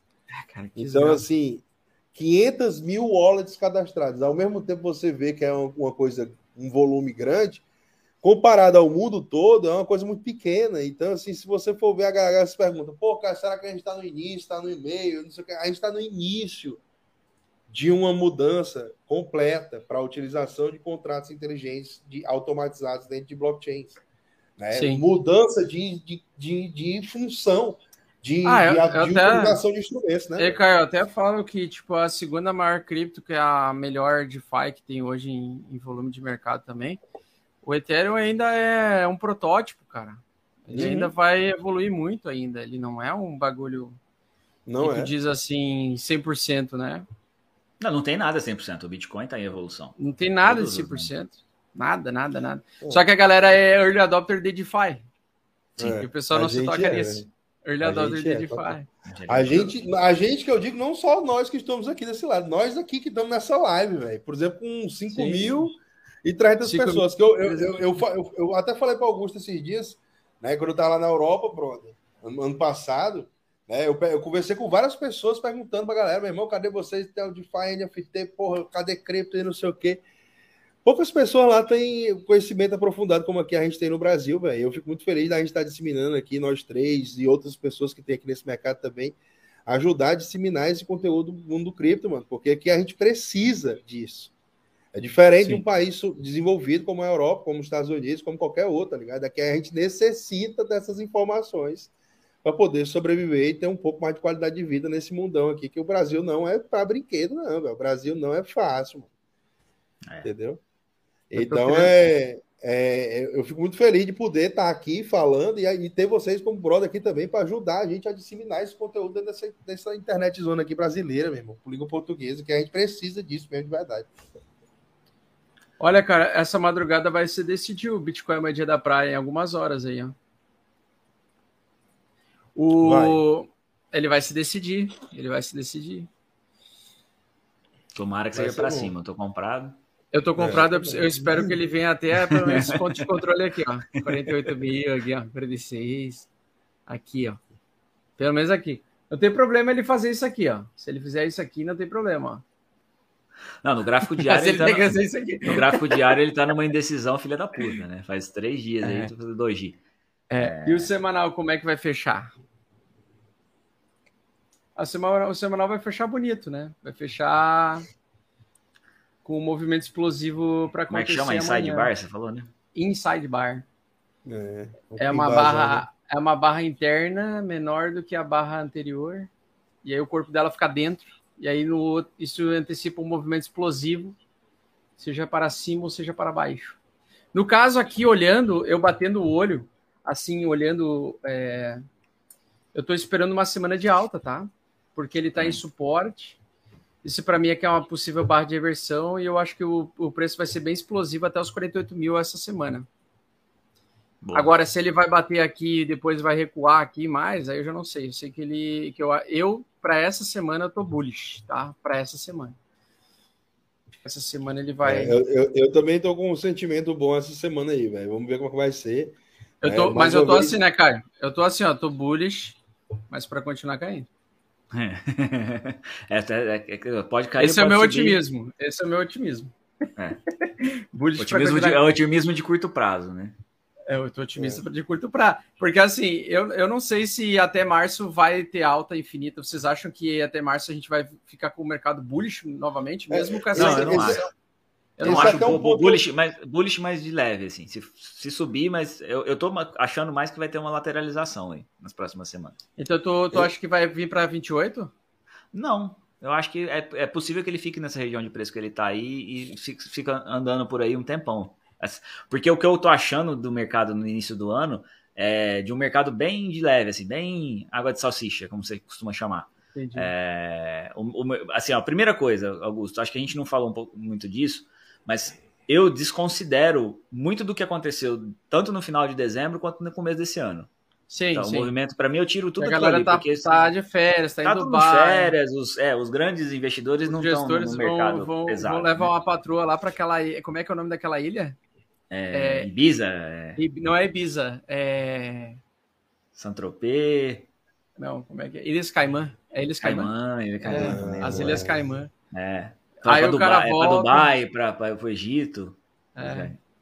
Mas eu, eu acho que vai ser. Eu ainda acho que, que ele vai acelerar. Eu acho que vai ter uma semana. Então, e agora sim, agora, a gente tá entrando no dia 15 aqui, provavelmente, né, 16, né? Essa semana a gente acha que já começa a ter mais noção do que, que vai ser o mercado nesse início de ano. E, mas mesmo assim, eu ainda acho que esse começo de ano vai ser meio de leve, até por conta da, dessa história eu, do eu, Fed e tudo eu, mais. Eu hoje estava dando uma olhada naquela. Acho que foi hoje, foi ontem, não sei, num, num canal que o Augusto gosta também muito, é o Alessio Rastani. Sim. Ele fez, ele fez uma. O pai uma do Apocalipse. Com, é, hum. Ele fez uma, ele fez uma análise aí com um amigo dele chamado, acho que é o Charlie, alguma coisa assim. Mano, o cara, cara é muito bom também, um trader experiente aí do mercado já também há muito tempo. E ele, e ele, e ele falando sobre a possibilidade do Bitcoin ainda esse ano bater 100 mil dólares, né? O que é que vocês acreditam, brother? Vocês acreditam realmente que esse, esse ano pode ser o ano dos 100k ou, ou esse ano vai ser o ano da amargura, né? Daquele negócio que o cara vai bater, bater, bater, bater e não goza nunca. Cara, tá muito longe para tomar, para dar uma decisão. Deixa eu só, só falar rapidinho, porque o pessoal cobrou aí que eu não falei. Cara, meu, a minha carteira tá basicamente Bitcoin e Ethereum. Eu aumentei bastante a quantidade de Ethereum na carteira. Hoje eu tô quase 50-50 em quantidade de Bitcoin e Ethereum. É, é, e, e a, no total, aí somando Bitcoin, Ethereum e Cardano, que é uma das a terceira posição que eu tenho na carteira, dá 90 e poucos por cento da carteira. O resto é moedas pequenas que eu quase não mexi. Então, nesse momento, as Sim. movimentações que eu estou fazendo são todas em Bitcoin e Ethereum e eu vou seguir assim por, por um tempo ainda. É, mas aí, voltando para o que você, você perguntou mesmo, Caio, você falou do. Não, eu tava, Se ele acha que esse ano vai ser o ano dos 100 mil dólares. Sim, eu acho muito longe, cara. A gente está muito no começo do ano ainda. É, está muito longe dos 100 mil dólares nesse momento. Eu, eu não chutaria, pra, nem falar que não vai, nem falar que vai. Eu acho que está muito longe nesse momento. Hum. É. E tu, Augusto, tem alguma possibilidade? Ah, eu, eu, eu vou dizer pra tu que eu acredito. Eu vou dizer pra tu que. é, eu tô aqui, tá jogo. Caio positivo. Caio positivo. Eu vou pra cima, velho. Cara, é, é porque assim, eu, com base naquilo que a gente viu nos últimos dois anos, né? Dessa, desse lucro satânico que teve. E com essas condições de covidão de novo, enchendo o saco. É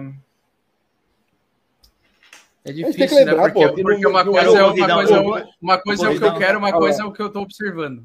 É. Mas o Covidão mas, eu acho que vai dissipar muito rápido, sinceramente. Eu acho que mano, essa, essa crise o, que a gente tá vendo agora não tá vindo, então. cara. Tá todo mundo ficando doente e quase ninguém tá indo pro hospital. Quase ninguém mano, tá, tá o, morrendo. O Covid, o Covid, brother, meu irmão, foi um dos melhores momentos do mercado volátil da história, velho. Pois é. Foi um dos melhores momentos da história. E eu então, não acho que ele disser, vai piorar muito agora também. Quem disser que o Covid foi ruim, o Covid foi um sonho para os mercados voláteis, mano. Ei, foi o paraíso, mano. Só as indústrias zona ganhando dinheiro pra caralho, mano. Por isso que o Bitcoin também sobe pra caralho. Mas, mas é, é que tá no, numa condição de apertamento e numa hum. condição de restrição de voos, por exemplo. Ah, essas não, essas empresas ah, vão conseguir sobreviver normal? Cara, assim, é, sobreviver. Eu não sei se elas vão sobreviver alta de juros. é mais perigoso elas não sobreviverem é. com o juro o pior, O pior já coisa. passou, velho, eu acho. Tá eu também acho, é. Eu, eu, acho que não vai ter essas restrições, não, Augusto. Tem gente querendo fazer, eu acho que tem muita gente querendo tocar o terror com essa história aí, mas na prática, o que a gente tá, pelo menos assim, ó, o que eu vejo do, de dia a dia, vendo o tanto uhum. de gente que eu conheço que pegou Covid nesse final de ano, cara, foi absurdamente mais do que foi no ano passado, no meio da, da crise. E quase ninguém tá ficando tá grave. Não sei se é por causa da vacina ou se é porque a variante é mais leve mesmo. Mas você pega aqui no hospital de São João, né? cara, a quantidade de gente em São João, aqui, né, que é minha cidade, é uma cidade pequena, que tá fazendo teste é absurdo. É muita gente fazendo uhum. teste. O, o, hospital tá lotado de gente fazendo teste, mas não tá ficando lotado de gente internada e não tá ficando lotado né, naquele nível que você precisa fechar tudo, entendeu? Não tem motivo para fazer, fazer isso.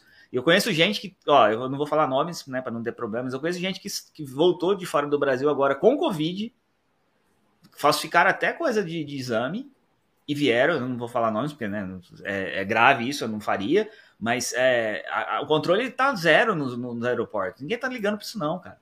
No momento, pelo menos, estão é, querendo capitalizar politicamente em cima disso. Mas eu acho que de verdade não vejo, eu não vejo nada que, que vai gerar nada parecido com o que a gente passou ano passado quando, Agora, quando assim, eu vou dizer para tua experiência que eu tive lá, né, velho? Eu, assim, para onde eu fui, brother, eu tinha que ter o negócio da vacina. Pra tinha que ter o passaporte, tinha, né? Você tinha que ter ido vacinado. Se você não tiver, velho, você não entra num restaurante para comer, você não entra num shopping, você não você não senta numa beirada da calçada, você não faz porra nenhuma, tá ligado? É. tá na beirada da calçada. foi muito bom. Então, velho, eu não sei, eu, eu, eu tô meio. Não é que eu tô meio a, a Cavaleiro do Apocalipse, a, a Apocalipse, mas assim, eu não espero nada esse ano. Eu espero esse ano é sobreviver. Eu não espero lucro, não. Tipo assim, Bitcoin é 100 mil dólares, eu acho Acho difícil também. Hum, eu acho muito difícil. Hum, eu acho que até 2025 a gente consegue achar o Bitcoin a 100 mil dólares, mas eu acho que nós vamos ter um período bem prolongado de água de salsicha, uh, semestre de alta, semestre de baixa. Eu acho que vai ser um período bem complicado, velho.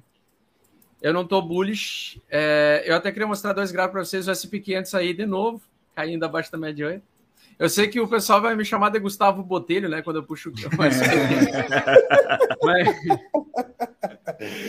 mas é o seguinte, não é nem por isso, é pelo Nasdaq. Nasdaq per, tá vindo perdendo bastante aí as empresas de tecnologia. Uh, na minha opinião, o mercado cripto ele, ele faz parte da, de, dessa economia da, do mercado de tecnologia. Não o Bitcoin, talvez o Ethereum, mas Abaixo do Ethereum, acho que é tudo startup que tem muito a que se provar e que vai ter muitas dificuldades também. Eu não sei se eles vão conseguir captar recurso financeiro ao longo desse ano. Não acredito que fundos de investimento vão investir este ano em nenhum tipo de startup, principalmente Ethereum para baixo. Não acredito. Cara, mas, Augusto, eu mas acho olha, que esse vai ser o ano da realização de lucro. Então, assim, concordo, concordo. Eu, eu acho, eu acredito mais em BTC a 14 mil dólares do que a 100 mil dólares, para vocês terem ideia. Então hoje é venda de Bitcoin. Vender venda de Bitcoin. Bitcoin, é... Bitcoin só se vende e não se compra. tô brincando, tô brincando. Não, mas eu, eu tô bem em bearish para esse ano. Acho que vai ter muita realização de lucro esse ano. Ave Maria, Major. Cuidado. Eu, eu acredito que nós vamos ter alta até os 52 ali do BTC, ou 48 voltar a cair, é. o Ether não passa de 3,800. Pois então vamos fazer o seguinte: Domingão do Bitcoin agora só vai voltar ano que vem, quando o mercado começar a subir. é para a gente Exatamente. evitar essa chateação, Exatamente. né? Evitar acabou, a venda, live, acabou as vendas de curso, porque. É, inclusive, falando nisso, a gente tem 5.400 pessoas ao vivo e somente 3.900 likes. E o Bitcoin não sobe se não tiver like, né? Eu, eu acho que as altcoins já estão em bear market, tá? Posso traçar algumas delas aqui e mostrar para vocês? Vamos para cima. Posso mostrar algumas? Ó, Por favor. A própria SNX. A SNX, na minha opinião, já está em bear market. Ó, 80% na jaca, né? 80% é 80%, filho. Não, mas pode cair 80 de 80. Esse é o problema. Esse é o problema. Por exemplo, assim, ó. É, lá em 2018, caiu isso aqui em três meses, aí depois caiu mais isso aqui, ó. Caiu mais 80. Ô, louco. eu, eu ainda ia ficar ali uns Uns 30 centavos app, tá bom. Ah, que nem a Chavasca aqui, a Vax. Cara, eu acho que a Vax já vai bater topo histórico. Eu não acredito que ela vai voltar a subir. Eu acredito mais que ela vai perder esse suporte aqui que ela está apanhando. Eu acredito que ela vai recuar legal. Eu não sei, eu não, tô vendo, eu não tô achando que vai ter fundo de investimento comprando esses projetos. A Chainlink é uma das únicas que eu acho que vai subir legal ainda. Chainlink tá muito pica, Major. Triângulo simétrico. Parar de comprar. É, ela tá mais ou menos. Ela fez um triângulo simétrico aqui, ela precisa romper amanhã esse aqui, ó. Precisa romper. Não ela consigo pode... parar de comprar, mano. se ela fizer isso aqui, ela vai cair mais, ó. Se ela, se ela perder, ela vai perder aqui, ó. Ela perdendo o fundo anterior é que ela vai fazer reversão de baixo, ó. Vai sair de alta e vai entrar em reversão de baixo. Ela, ah, o pessoal tá ela... falando da One. O pessoal tá falando da One, tem um pouco de One também, por causa daquela época da Viper Swap. Começaram a liberar e não, o preço não tá caindo, hein? O pessoal tá falando que eu, tô, que eu tô muito pessimista, mas é porque. É que eu vou, você tá pessimista eu, mesmo, faz tempo, faz uma semana que você tá muito é, pessimista. Tô, tô pessimista, sabe, sabe por quê?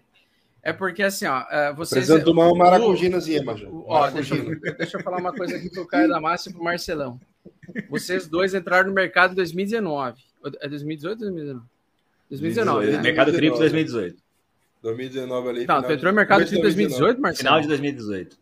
Ah, tá. Final de, tá. Então, para início de 2019. Tá. É, o meu também, é. Então, eu, eu passei 2016, 2017 e 2018. Aí o que aconteceu? Eu vi toda aquela alta, aquela pernada. E eu vi toda essa conversa que vocês estão falando também. Que a, que a galera tá, tá todo mundo falando. É porque agora é diferente. É... E tinha um institucional, sim, tinha a BACT, que, que era uma, é uma ferramenta que existe para facilitar a entrada de institucionais no mercado cripto. É, exatamente. É o, os ETF, é o futuro, né? O, Isso. O, é, contrato, contratos futuros da alavancagem. Aí nós tivemos uma, um boom no final de 2017 de ICOs de, de startups, que é a mesma coisa que a gente teve agora em novembro. Exatamente a mesma coisa. Só que, só que as startups elas focaram em jogos, em NFTs, em outros projetos. Mas uh, a, naquela época a startup era competir com o Bitcoin. A Dash, a Monero, uma caralhada de coisa que tinha lá na, na época que era para ser melhor que o Bitcoin. A Nano.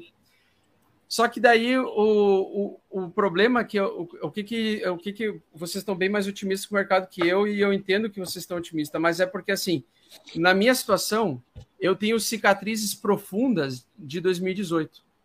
Então, o que eu vi em 2018. A, pica entrou. É, o que eu vi em 2018 é uma coisa que eu não desejo para ninguém, porque assim, a gente viu altcoins caindo 80 do 80. Eu vou mostrar uma delas para vocês de novo, mas eu quero mostrar para vocês por que, que eu tenho essas cicatrizes, né? Porque muita gente teve isso. A, a, Nano, por exemplo. Vamos pegar a Nano, o gráfico mais antigo dela aqui que eu achar. Na Coinbase, não é? Hã? Na Coinbase, não é? Não, acho que é, é, um, é, é numa pequena, uma corretora. Aí, ó. Tá, vamos pegar ela aqui. Ela aqui, isso aqui é o semanal dela, né? Olha, olha só, vamos pegar, eu vou traçar só a de 2018. Deixa eu ver se tem 2018. Fevereiro de 2018, tem, ó. Fevereiro de 2018. Janeiro de 2018 até até janeiro de 2019. Olha que interessante isso aqui, fofas. Isso aqui é um bear market. Topos e fundos descendentes. Aí você olha, não, mas parece tranquilo, né? Na verdade, o topo da Nano foi aqui, ó, 35 dólares. Foi 34 dólares que era a BitGrave. Então, só nessa, nessa primeira leva aqui, ó, vamos pegar os três primeiros meses aqui. Só até a 1 de abril aqui, ó. Até 1 de abril, ela quer 86%. A mandioca entrou. Aí o mercado volta a subir. Tá, beleza, volta a subir, voltou a subir, subiu 100% da, da queda de 90%. Só que para recuperar o valor anterior, ela teria que, teria que ter subido 1000%, não 100%. Entendeu? Sim. Aí o que aconteceu? De novo, ela caiu 91%. Então, quem comprou a 10 foi vender o troço a, a 1 dólar, sei lá. 10 dólares, pagou 10 dólares, caiu para. Aí o que acontece? Voltou a subir. Ela fez 400%. 400% recupera o, o, o topo anterior? Não, teria que subir pelo menos 960%, né? Teria que subir é, 1000%. É. E aí ela foi lá e caiu de novo, mais 80%. E aí ela caiu de novo, mais 90%, entendeu? Então, o que acontece? E olha só a velocidade do preço, como ele perde volume, velocidade. As pessoas vão desistindo aos poucos. Então, eu acredito que o mercado uh, não, não que vai fazer isso aqui no Bitcoin. O Bitcoin acho que não vai cair assim dessa forma. Mas eu acredito que nós vamos desacelerar, nós vamos ter um, um mercado uh, mais lento esse ano. E eu acho que as, muitas altcoins vão desaparecer do mapa, principalmente aquelas que entregaram 50 mil por cento. Então, acredito que a Solana vai derreter violentamente, aos poucos. Não acho que vai ser do dia para a noite. A Vax também. E vai ser a oportunidade de ouro de entrar nesses projetos. Concordo, e é para isso que tem gerenciamento de risco. Por isso que a minha posição nesses projetos é pequena. Pequena, exatamente. exatamente. Então, vocês, vocês olham esse gráfico pela aqui, concentração, ó. né? Principalmente pela concentração Sim. dos ativos, né? Você tem é. que ver que também são muito... Né, poucos ativos na mão de, pou... de poucas pessoas. Muitos ativos, né? Tem um protocolo que pode subir. XRP. XRP. A XRP ela adora fazer pumps justamente quando o mercado está caindo. Ela está dentro a, de um triângulo e a Shiba. E a Shiba. A Shiba? E a Baby a Shiba. Shiba. E a Baby Doge. E a Baby Ave Shiba. Ah, agora, é, não, agora tá na Baby Shiba, acho que é, não é? Que o pessoal tá, tá querendo, tá falando que vai listar na corretora. A, a plantação de eu acredito tá que, vai, que o mercado vai evoluir dessa forma aqui em várias altcoins, ó. É mandioca aipim aí. Acredito que ela vai fazer isso aqui, ó, a Shiba. Ela vai evoluir nesse sentido aqui. Caindo aos pouquinhos. Ou seja, valeu que, ela, valeu que ela merece, que ela deveria valer. É. Né? É que, na verdade, as pessoas vão sentir dor aos poucos. A decisão não vai ser rápida. Não tem porque, nada pior. Não tem nada porque, pior. na minha opinião, o sentimento que eu vejo no mercado dos gringos, uh, tanto no Brasil aqui dos gringos, é de complacência, na verdade. É uma esse, sensação esse, que vai esse, subir a qualquer momento. E não vai. esses dias eu achei até engraçado, velho. Recebi uma mensagem no meu Instagram. Eu ia até compartilhar, tá ligado? eu vou abrir o meu short aqui. Eu ia compartilhar, mas não compartilhei isso em relação ao cidadão. O cara tava querendo prover liquidez na Baby Doge. Eu falei para ele, brother, vai procurar uma sarna para te coçar, velho. vai procurar aquela urtiga, não sei se vocês têm aí, aqui no Ceará a gente tem aquela planta. Urtiga, já viu? Já? Quando o cara se encosta, claro. se coçando pesado. Cara, o cara fica coçando pra caralho. Tá vai se deitar numa cama de urtiga, viado. Tá ligado? É muito melhor, velho. O cara ficar nessa putaria de, de, de, de, ser provedor de liquidez em corretora descentralizada de Baby Doge, macho. Pelo amor de Deus. Tá Xinga. Tá Xinga é muita eles. onda. Mas o Augusto tá muito, ele tá muito, muito pessimista. Tá muito. Não, eu tô muito, muito, porque tá muito para baixo. Porque eu acho baixo. que deu muito lucro já o mercado. e eu acho que o mercado não vai entregar mais lucro. Porque ele já, ele já tá falando assim. Ô, Caio, Caio, ele já tá falando sem energia na voz já, sabe? Não, não. não. não vamos fechar o canal. Vamos fechar eu, o canal. Ano que vem de volta. Cara, eu sou o cara mais feliz da vida com grandes quedas. Eu adoro grandes quedas. Porque eu sempre tenho reserva de oportunidade. Só que eu sei que vai ser muito doloroso para quem está entrando no mercado agora. Entrou, entrou no mercado essa semana. Viu os, os, os vizinhos ficar tudo rico, milionário, comprando Shiba. E aí o cara quer entrar agora. É esse o problema. Eu acho Nesse que sentido, eu acho, eu tá acho mais importante... fácil de tirar dinheiro do que dar dinheiro. É isso que eu quero dizer. Não, eu concordo então, com a tua posição, Bax. Concordo, é, é porque a gente tem uma, a gente tem uma, uma responsabilidade grande no que a gente fala aqui. E eu achar que o Bitcoin ainda vai subir esse ano não quer dizer que. Eu, tô falando de Bitcoin, especificamente Ethereum também, que acho que já tá andando muito junto. É, não tem nada a ver com falar das altcoins. Na minha opinião, pelo menos, a opinião que eu dei a respeito disso é tudo relacionado único exclusivamente a Bitcoin e Ethereum. O resto. Tu acha é que resto. o Bitcoin pode continuar subindo e as altcoins ir pro saco esse ano? Acho, sim. Cara, porque é o que acontece com qualquer coisa no, no, no mundo do mercado, do mercado, mercado de mercado geral. É, tem cinco restaurantes que abrem ao mesmo tempo. Qual fica um? O bom fica, o resto quebra. É normal. É, esse é o ciclo do mercado para tudo. É, né? não é, mas, não é... mas, justamente por isso que eu acredito que vai ser um ano bearish.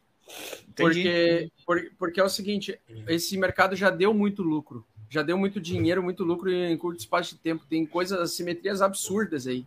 Sim. Eu acho muito mais fácil agora ele tirar o dinheiro das pessoas do que ele dar dinheiro. É isso que eu tô falando. Eu tô muito mais cauteloso Até por porque com disso, ah, então vamos lá, voltando para agora para o macro. É porque eu já fui, juros... eu já eu, eu, engraçado assim, ó. Eu já tive o mesmo pensamento que vocês Sim, sim. Em fevereiro de 2018. Depois de 2018, eu não consigo mais ser complacente, entendeu? Complacente sim, sim. no sentido assim, ah, eu acredito que vai entregar mais, é mais um ano, tudo maravilhoso. Porque o Bitcoin não, caiu 80%, não. o Bitcoin caiu 80% de forma inexplicável, não tinha nenhum motivo para cair 80%. E simplesmente caiu, porra. E não perdeu o, o fundamento. Max, mas é diferente, de novo, é diferente eu achar que vai ser um ano de alta de achar que vai ser um ano de alta. Hashtag traumatizar. Exatamente. É, é, e é, é, o que eu só não acho que a gente entrou no ano de bear market ainda. Eu acho, eu acho que a gente não vai entrar no bear market, aquele bear market secular. Mas eu também não acho, concordo totalmente com você que a chance do Bitcoin fazer agora aí do, no 100 mil é muito baixa, do Ethereum explodir para 10 mil é muito baixa, porque já subiu demais. E no, no mercado tem que fazer esse ciclo de, de, de, realização de lucros e tudo mais. Eu só não acho que vai ser um ano de queda, por enquanto. Vocês acreditam que Pode o Ethereum mudar, passe de 5 mil esse ano? Eu passo. Eu acho que eu sim. Que eu passo, eu passo. O cara, o cara ele já, ele, incorporou, ele já é um pedaço do Ethereum. É, eu passo. Não, eu acho, eu acho que eu acho que passa sim. Eu acho que passa. Acho que passa, mas eu acho que passa mas não muito. Porque a gente tem, a gente tem, olha, o que é que está acontecendo? Cada vez mais a gente está batendo, né? Do, do, ponto de vista fundamentalista, porra, acabou de bater 9 milhões e meio de Ethereum em stake no Ethereum 2.0. 9 milhões e meio. A gente tem que lembrar que existem 119 milhões de Ethereum circulante, pouco mais, pouco menos. 119 milhões, 9 milhões e meio tá tirado para stake. Você tirar mais uns 10 milhões de Ethereum que tem nas pools de DeFi, você já vai aí para, porra, fica faltando ali uns cento e poucos milhões de Ethereum, né? Então tem Ethereum nas carteiras da galera e tem Ethereum nas, nas exchanges. Nas exchanges está batendo a mínima histórica. Então você está vendo lá que o valor de Ethereum batendo nas exchanges está batendo a mínima. É, entrou um né? pouco nas exchanges essa semana passada, aí deu, entrou uma, uma quantidade grande de Ethereum, mas tá, tá, tá rumo às mínimas. Tá na mínima, tá na mínima, tá batendo nas mínimas, assim, historicamente tá nos mínimos, nos, nos levels mínimos. Aí muita gente vai falar, porra, cara, mas aí é por conta das corretoras descentralizadas, as pessoas não precisam mais depositar Ethereum na corretora para poder vender, comprar, vai logo para DeFi, né? Bitcoin tá, tá, tá oriçado tá aí. Tá destruindo, é. tá destruindo laser aqui. Ó, Bitcoin, ó. Esse laser aí, do dia que eu fui aí. Vamos ver se capta aqui, ó. Olha lá, olha lá, olha lá. Olha lá. Olha é gato ou é cachorro, porra? Isso, isso aqui é cachorro gato, rapaz. Gato selvagem, olha lá. O Jester, esse é o Jester. O Jester está atrás do Candle vermelho lá. O, o, o Jester já lambeu a minha orelha já. Olha lá. Olha legal, vou fazer ele subir que nem uma, uma franga aqui, ó. ó. Isso é uma franga. Exatamente. Agora volta, volta. Ó, gente, volta lá, volta lá. Vai, vai lá. Isso. Puxou o dia inteiro aqui, ó. O dia inteiro nessa função aqui. Eu me lembro do dia que eu tava aí. É, ele tava destruindo. Ele. ele tava, ele tava destruindo o negócio aqui, ó. Por isso que eu tirei da boca dele aqui. Ele tava pedindo pra você brincar com ele. Ah, uma, é, uma coisa. O Marcelo, tá, tá, o Marcelão, me diz uma coisa. É. Do que você, o Marcelão e o Caio Damassi. Marcel, o, o Caio Damassi tem experiência com a, as apostas esportivas aí, marketing maker. Ele sabe é. quem é que fica rico no mercado é o market maker. E o é, Marcelão. É a banca, é sempre a banca. É a banca. Fala do mercado. É por isso que nós somos, né? Eu queria saber a opinião de vocês. Uhum. Vocês acham que o mercado futuro, o mercado secundário, o mercado de opções, ele influencia no médio e longo prazo o preço do ativo? Com ou, certeza. Ou vocês não, ele influencia no, curto, curto, prazo? Não, ele influencia no curto. No curto prazo. É, tem muita gente que fala tipo, esse tipo de bobagem, assim, Bax, assim, ó. Não, o cara comprou futuro, mas ele não comprou cripto. Pô, você acha que o cara que vai vender, porque alguém tem que comp... As pessoas acham que o negócio no mercado é assim, Bax. Alguém vai lá e lança o contrato futuro, aí você quer comprar, você compra do, da prateleira. Né? Ninguém está vendendo aquilo, né? Mas Sim. na verdade alguém tem que vender esse contrato e esse, essa, essa empresa, esse institucional, seja lá quem for que te vendeu, ele vai se proteger. A banca, para ganhar dinheiro, ela ganha com o spread, ela ganha com, né, com, as, com essas variações do mercado. E o cara da banca, ele vai vender para você o contrato futuro, mas ele vai comprar Bitcoin do outro lado para se defender.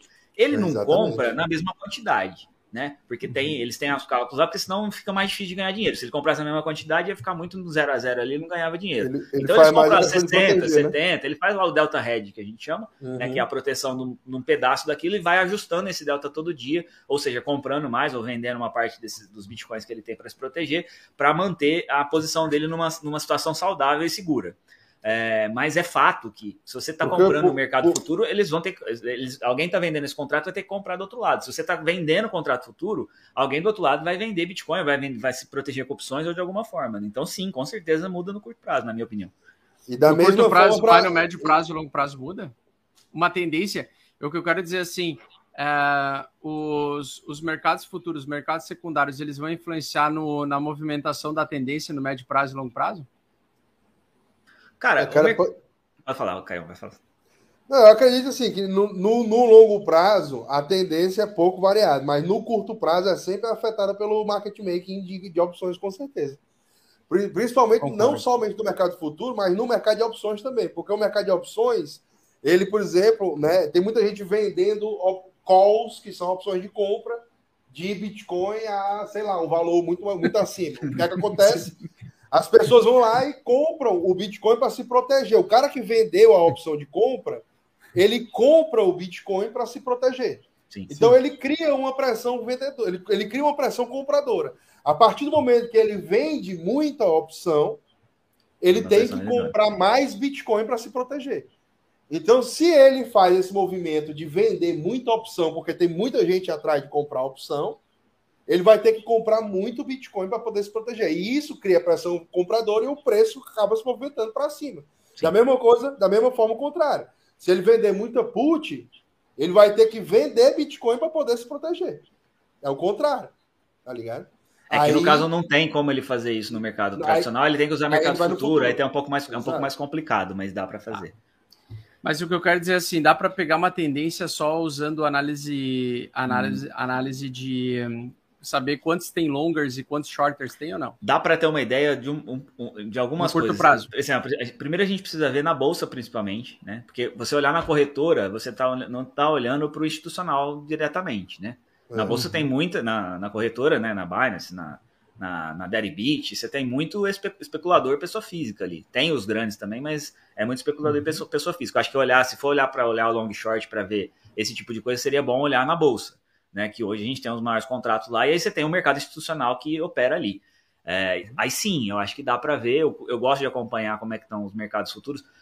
Eu tinha olhado ontem, não, não na sexta-feira, desculpa. Eu olhei na sexta-feira, tava meio que paradão, assim, os contratos de vencimento de janeiro, fevereiro, março, abril, estavam todos em linha com o preço de agora. Então, o mercado tradicional não está apostando em alta nos próximos meses. Só que isso muda muito rápido também, né? É, uhum. Agora, se, se, se, isso muda ou não muda a tendência, eu acho que cada vez vai mudar mais. Para responder a sua pergunta objetivamente, eu acho que cada vez vai fazer mais diferença, porque cada vez mais os institucionais vão se mexer por ali. Você sabe, não sei se vocês sabem que o, o, os contratos futuros, esses dias, Bax, a galera vem na minha live reclamando. Não, porque não podia ter esse negócio de contrato futuro, esse negócio de opção, isso não podia acontecer, tinha que proibir Cada esse negócio. Né? Arbitragem. Né? É, não, esse tipo de coisa. É, mas você sabe que os, os contratos futuros e o, o, as opções são instrumentos de proteção, eles não são instrumentos de especulação. Uhum. Uhum. Eles são instrumentos que foram criados pelo mercado para proteção. Porque você pega assim, ó, como que da onde nasce o contrato futuro? Eu sou um, uhum. eu, eu produzo cornflakes, eu preciso comprar milho.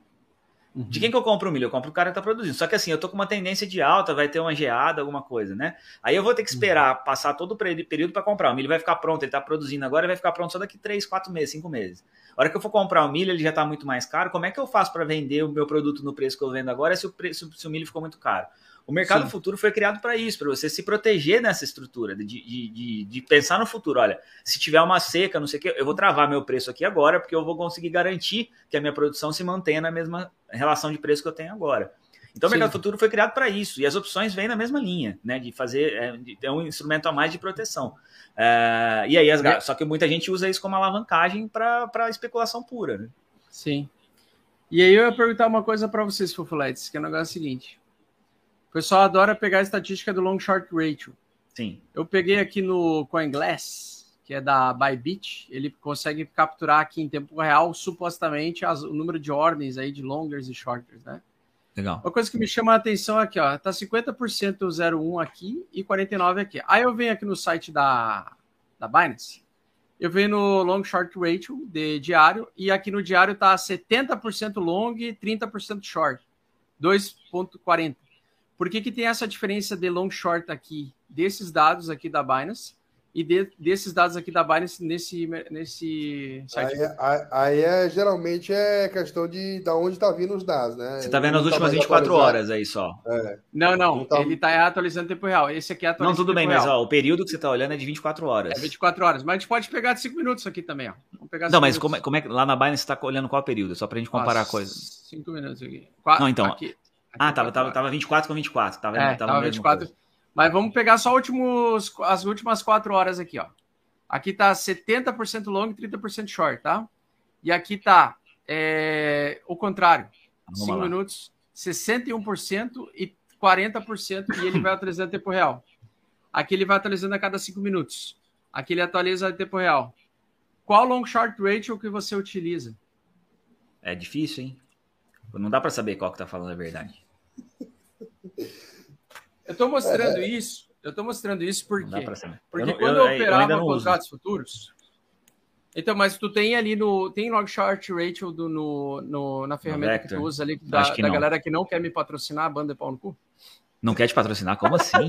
Vamos não, conversar. Se patrocinar não via, que não queria. Quando eu falei do meu preço, não queria, não queria me patrocinar. Eu ah, não, mas aí você quer pedir 220 mil reais por mês? Não, cobrar 5 pila.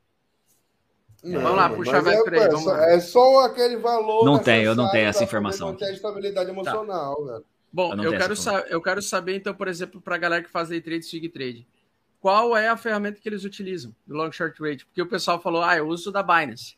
Mas da Binance é diferente do, da informação da Binance aqui, porra. Eu uso, aqui... olha, se fosse para escolher um, o que você acabou de falar, eu, eu escolheria o da CoinGlass. Por quê?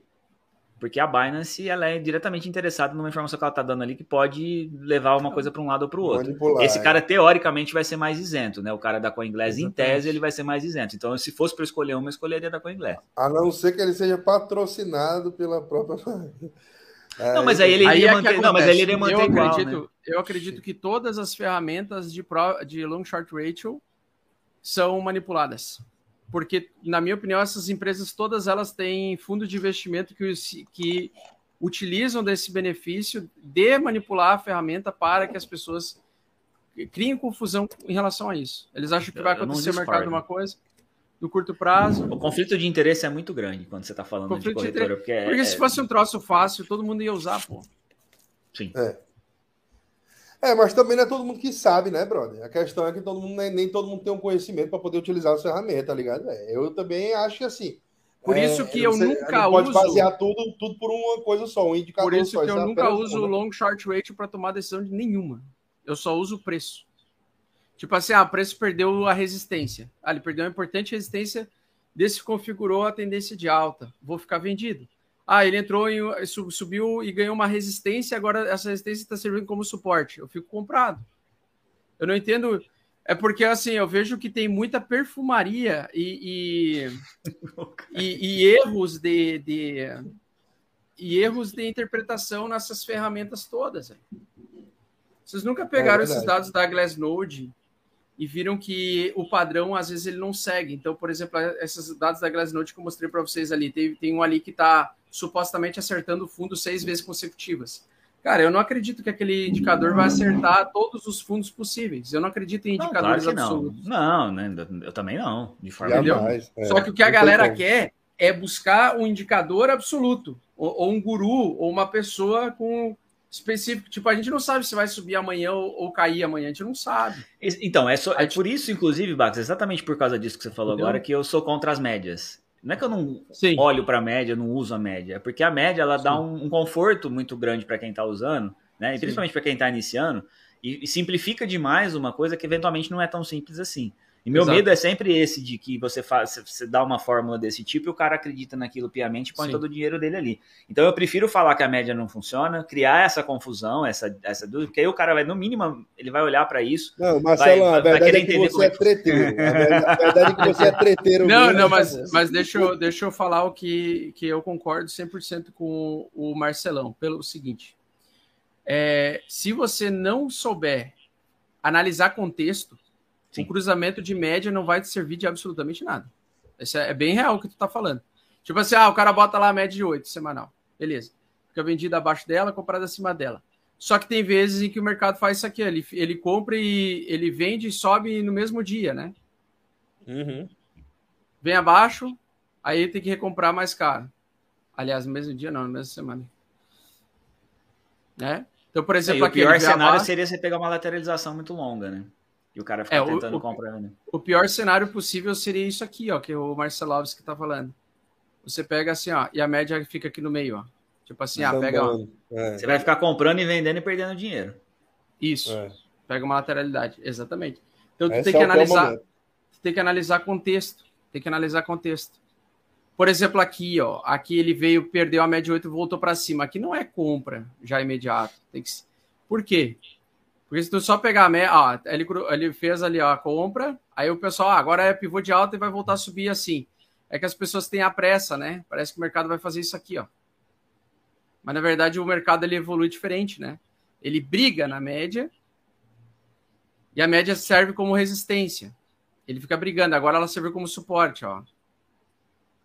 E aí tu, uhum. toma, tu toma com base em outras coisas. Tu tem que captar outras coisas, outros sinais para tu ter um contexto Sim. bom. Para talvez tu pegar um período longo em cima dela, ó. O período longo em cima dela é o que dá muito lucro, ó. É o período longo em cima dela que tu quer ficar. Uhum. Uhum. Só que não adianta fazer isso sem conhecimento. Não adianta, velho. Esse é o ponto. Esse é o ponto. Não adianta. Entendeu? E quando eu falo que não funciona, pelo menos o cara que quer me criticar e falar assim, não, você tá falando bobagem. Pelo menos ele vai estudar para tentar me falar assim, olha, por causa disso, disso Sim. e disso. E aí ele vai ter entendido como aquilo funciona e o motivo que ele tá usando aquilo. Então, é, é, esse é sempre o meu objetivo com essa história. Aqui foi aquela média lateral que tu falou, ó. Subiu, fez pivô de alta, fraquejou, voltou para baixo, vendeu. Aí o cara vendeu errado, comprou errado de novo, vendeu errado, comprou errado, é. umas três vezes, quatro vezes. É bem isso. Aí desiste Até do mercado. Dar certo. É, Por isso que quando certo. tu olha o gráfico, tu não pode olhar ele assim, ah, vai tomar decisão agora já. Tem que esperar um pouco, deixa o mercado andar um pouquinho, mostrar onde está. Tem que sempre dar tempo ao tempo, né, brother? Tem que sempre dar tempo ao tempo, tempo, porque senão, meu irmão, o negócio desanda. É, eu gostei de ver que o Bax agora, com... inclusive o Bax comprou antes de chegar na média. Eu gostei dessa aí. Gostei é. de ver. Ah, sim, eu comprei fundo, né? Essa ousadia, foi ousadia. Eu comprei segunda-feira. Ter... Aliás, eu comprei ter... Que dia foi terça-feira? Colocou o pau na mesa. Exatamente. Terça-feira foi dia 4. Ó, então eu comprei, eu comprei dia 4 de janeiro. Por que, que é, como ela distanciou demais da média, se você não, for esperar, você vai perder não. muito o movimento 4, aí, né? 4 é na outra terça-feira. Hoje é 11, eu comprei dia 11. Então eu comprei Ethereum dia 11, ó. Aqui, ó. Aqui nessa eu barra. Eu comprei aqui. também, esses dias aí eu comprei umas Dia 11, vezes. a 3,200 e 3,150 eu comprei. Comprei nessa primeira barra de essa barra aqui de reversão aqui que ele tentou fazer, ó. Ele fez a sombra, aí eu entrei no dia seguinte, eu entrei nessa barra aqui, ó. Nessa aqui. Tô comprado desde então e comprei mais também hoje. Comprei nessa barra aqui. Mas eu acho que ele vai vir aqui e vai ter dificuldade. Eu acho que aqui ele veremos, vai ter Veremos nos próximos capítulos, né, compadre? Eu acho que assim. Eu acho tá que com... ele vai ter dificuldade aqui, ó, Caia da Massa. Área é. branca aqui, ó. Uhum. Tem chance. Tem chance. Essa aqui, ó. Aqui que eu acho que ele é vai 3 apanhar um 700, 3.800. Eu também acho que os 3.800... Agora, se superar os 3.800, começar a fechar acima, Major... Aí é a estouração de tampa. Aí é estouração de tampa. Aí 10 mil é a, é a resistência mais forte. 10, 10 é, mas, aí nós vamos para a Gasolândia bem rapidinho. Exatamente. Vamos, vamos, novos relógios e fazer novos movimentos aí nesse mercado. Eu queria, eu queria ver as, as altcoins. Eu queria ver as altcoins do metaverso, só rapidinho antes da gente finalizar. O DPI, é, dá uma olhada no DPI aí, o DPI. Ted Schuner. DPI? Ixi, a Sanji perdeu. Lateralização boa, hein? É, tá. Perdeu o triângulo para baixo, mas tá. Evoluiu, na verdade, o triângulo simétrico quase, né? É, quase. exato. Não, não mudou muita dá, coisa dá, ainda. Dá uma olhada no, no DPI aí, Augustão. Vê se o DPI, DPI. tem aí. É. DeFi Pulse Index. DeFi Pulse Index. É.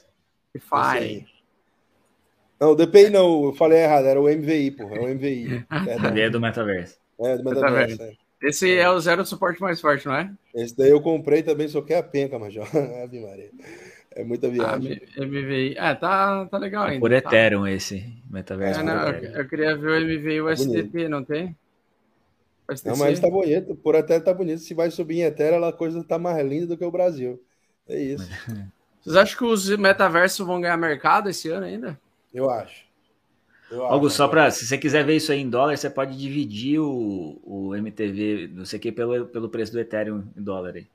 Do jeito Como? que tá aí, você põe um, um, barra, aí você coloca o ETH. A barra, sim. Aí você põe. Barra. Eu, agora eu não lembro se é o SDT, ETH ou ETH é o SDT. Não, não, você tem que colocar ETH ou SDT, porque ele vai dividir pelo preço do Ethereum. E aí você vai saber em dólar. Mas não era não isso, não, mas tudo bem. Não, não é que, é que você, você dividiu pelo dólar, você tem que dividir pelo, pelo preço do Ethereum em dólar. Coloca ah, aí barra tá. ETH ou SDT. Assim? Você, só que você tem que voltar ali que você, você tirou a barra do lugar. MVI assim. Ethereum. É, depois do ETH você coloca o barra ETH ou SDT. ETH. Ba, barra, aí. ETH ou SDT. Aqui. Isso. Aqui. Seria isso. isso. Isso. Aí você vai aí. ver ele em dólar. Aí sim. Olha aí, coisa linda, mais maravilhosa. Ai, filhote. Tá querendo estourar Feliz. a tampa aí. Tá querendo dar uma gozada bem grande. É isso aí. Né? Eu comprei, eu vou socar a penca mais uma vezinha, mas já vou dizer pra tu, eu troquei uns etéreos dentro.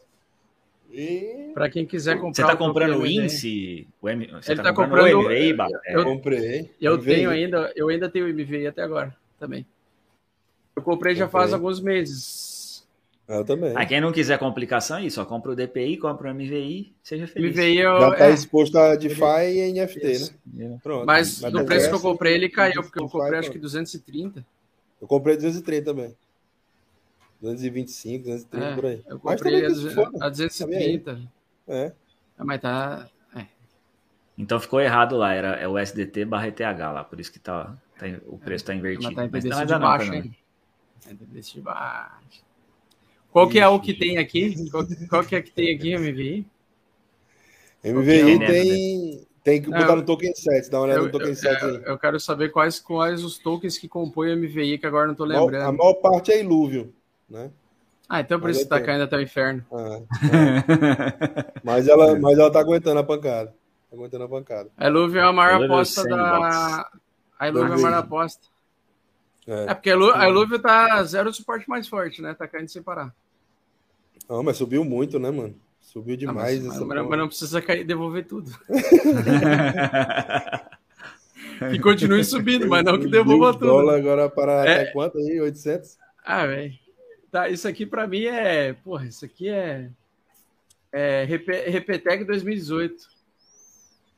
É aquela, é aquela subidinha para cair mais. É tipo, sobe 5% cai 10%. Aí, ó. Até desenhei a projeção da Illuvium. a projeção da Illuvium é a nano, tá ligado? Tu bota, que tu bota a nano, ela fica idêntica, velho. A nano fica idêntica a Illuvium. Fica idêntica. Opa. Mas aí é destruição de capital em massa. Então, mas ela, ela fica. Olha só que interessante. A nano Vou pegar a Nana aqui. A Nana, a, Nana, a, Nana, eu acho que deve ser um dos piores exemplos assim da história da Terra do mundo cripto. Porra, mas, mas, mas olha só, olha, olha só esses dois gráficos aqui da Nana e da Luve. Vai dizer que não é igual, velho. É igual, é idêntico. É, igual. é idêntico.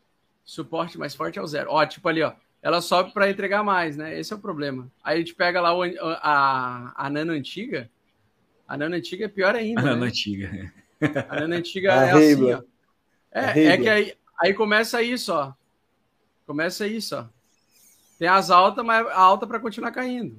É a entração de pica. É. Nossa, velho, isso aqui é destruidor.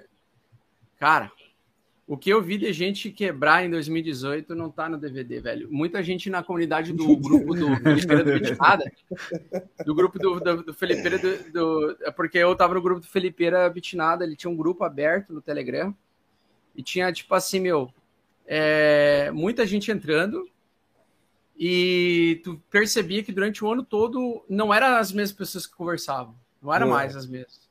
As pessoas vão quebrando, elas vão ficando quietas, elas é, ficam traumatizadas. Né? O cemitério é dos perdedores ele é silencioso, né? Cara, eu não consigo é ver alta tipo na Nano aqui. Ah, a Nano tá, tá próxima da média 8, mas ela tá em suporte, né? Mas uhum. não, eu não consigo ver ela vão subir aqui, sabe? Ela tá no suporte do, da desgraça. Acabou de perder o suporte ali, ela tá afim de. Ela tá no suporte teta, do né? demônio, tá no é. colo. ela tá afim de mamar uma tetinha ali. Exatamente. É. É. Falaram, ah, falaram outra que tava no hype, é Star Atlas, vamos ver. Star Atlas. É, eu, eu, lançou, lançaram o jogo? É a Gala, Gala Games. Gala Atlas, Games. Né? Atlas. A Caratlas é a mesma coisa, velho. Lateralização infinita. Lateralização Zero infinita, suporte mais forte. Não, isso aí não é lateralização, hum. isso é queda mesmo. Olha isso aqui. Ah, cara, isso aqui já é bear market. Eu, desculpa dizer aí para vocês, mas já é bear market. É, Desculpa pô. O bear market, tecnicamente, mano, passou de 20% de queda, é bear market. Né? É, então já então, tá, esse dia eu descobri, cara, market já na, na, eu descobri, eu descobri, esse, eu descobri que não é, só o, não é só a queda, tem que ter o tempo também se não me engano, são é, a, a definição. Porque alguém inventou isso, né? Porque na prática não ah, tem. Ah, 20%. Alguém inventou. É 20% de queda com seis meses caindo, é uma coisa assim. Aí ah. é bear market, precisa cair seis meses e 20%. Aí, Mas no caso aí, 60%, acho que já dá para falar que é bear market. Seis meses não, dá para cair uns 80 e voltar mais uns 100, assim. Uns né? Exatamente. O do cripto é foda.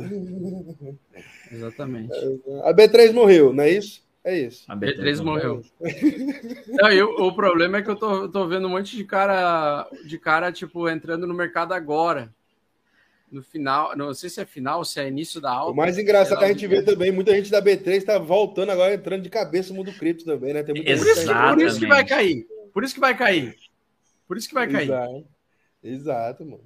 Mas é tem gente, muita gente. Muita gente tá... sabe que, você sabe o que é o maior sinal disso, gente? Você sabe qual é o maior sinal? ansiedade, delírio, pânico, depressão, mais de, depressão profunda. Muito bom. Mas você sabe o que isso significa, né? Provavelmente o mercado da B3 está no fundo.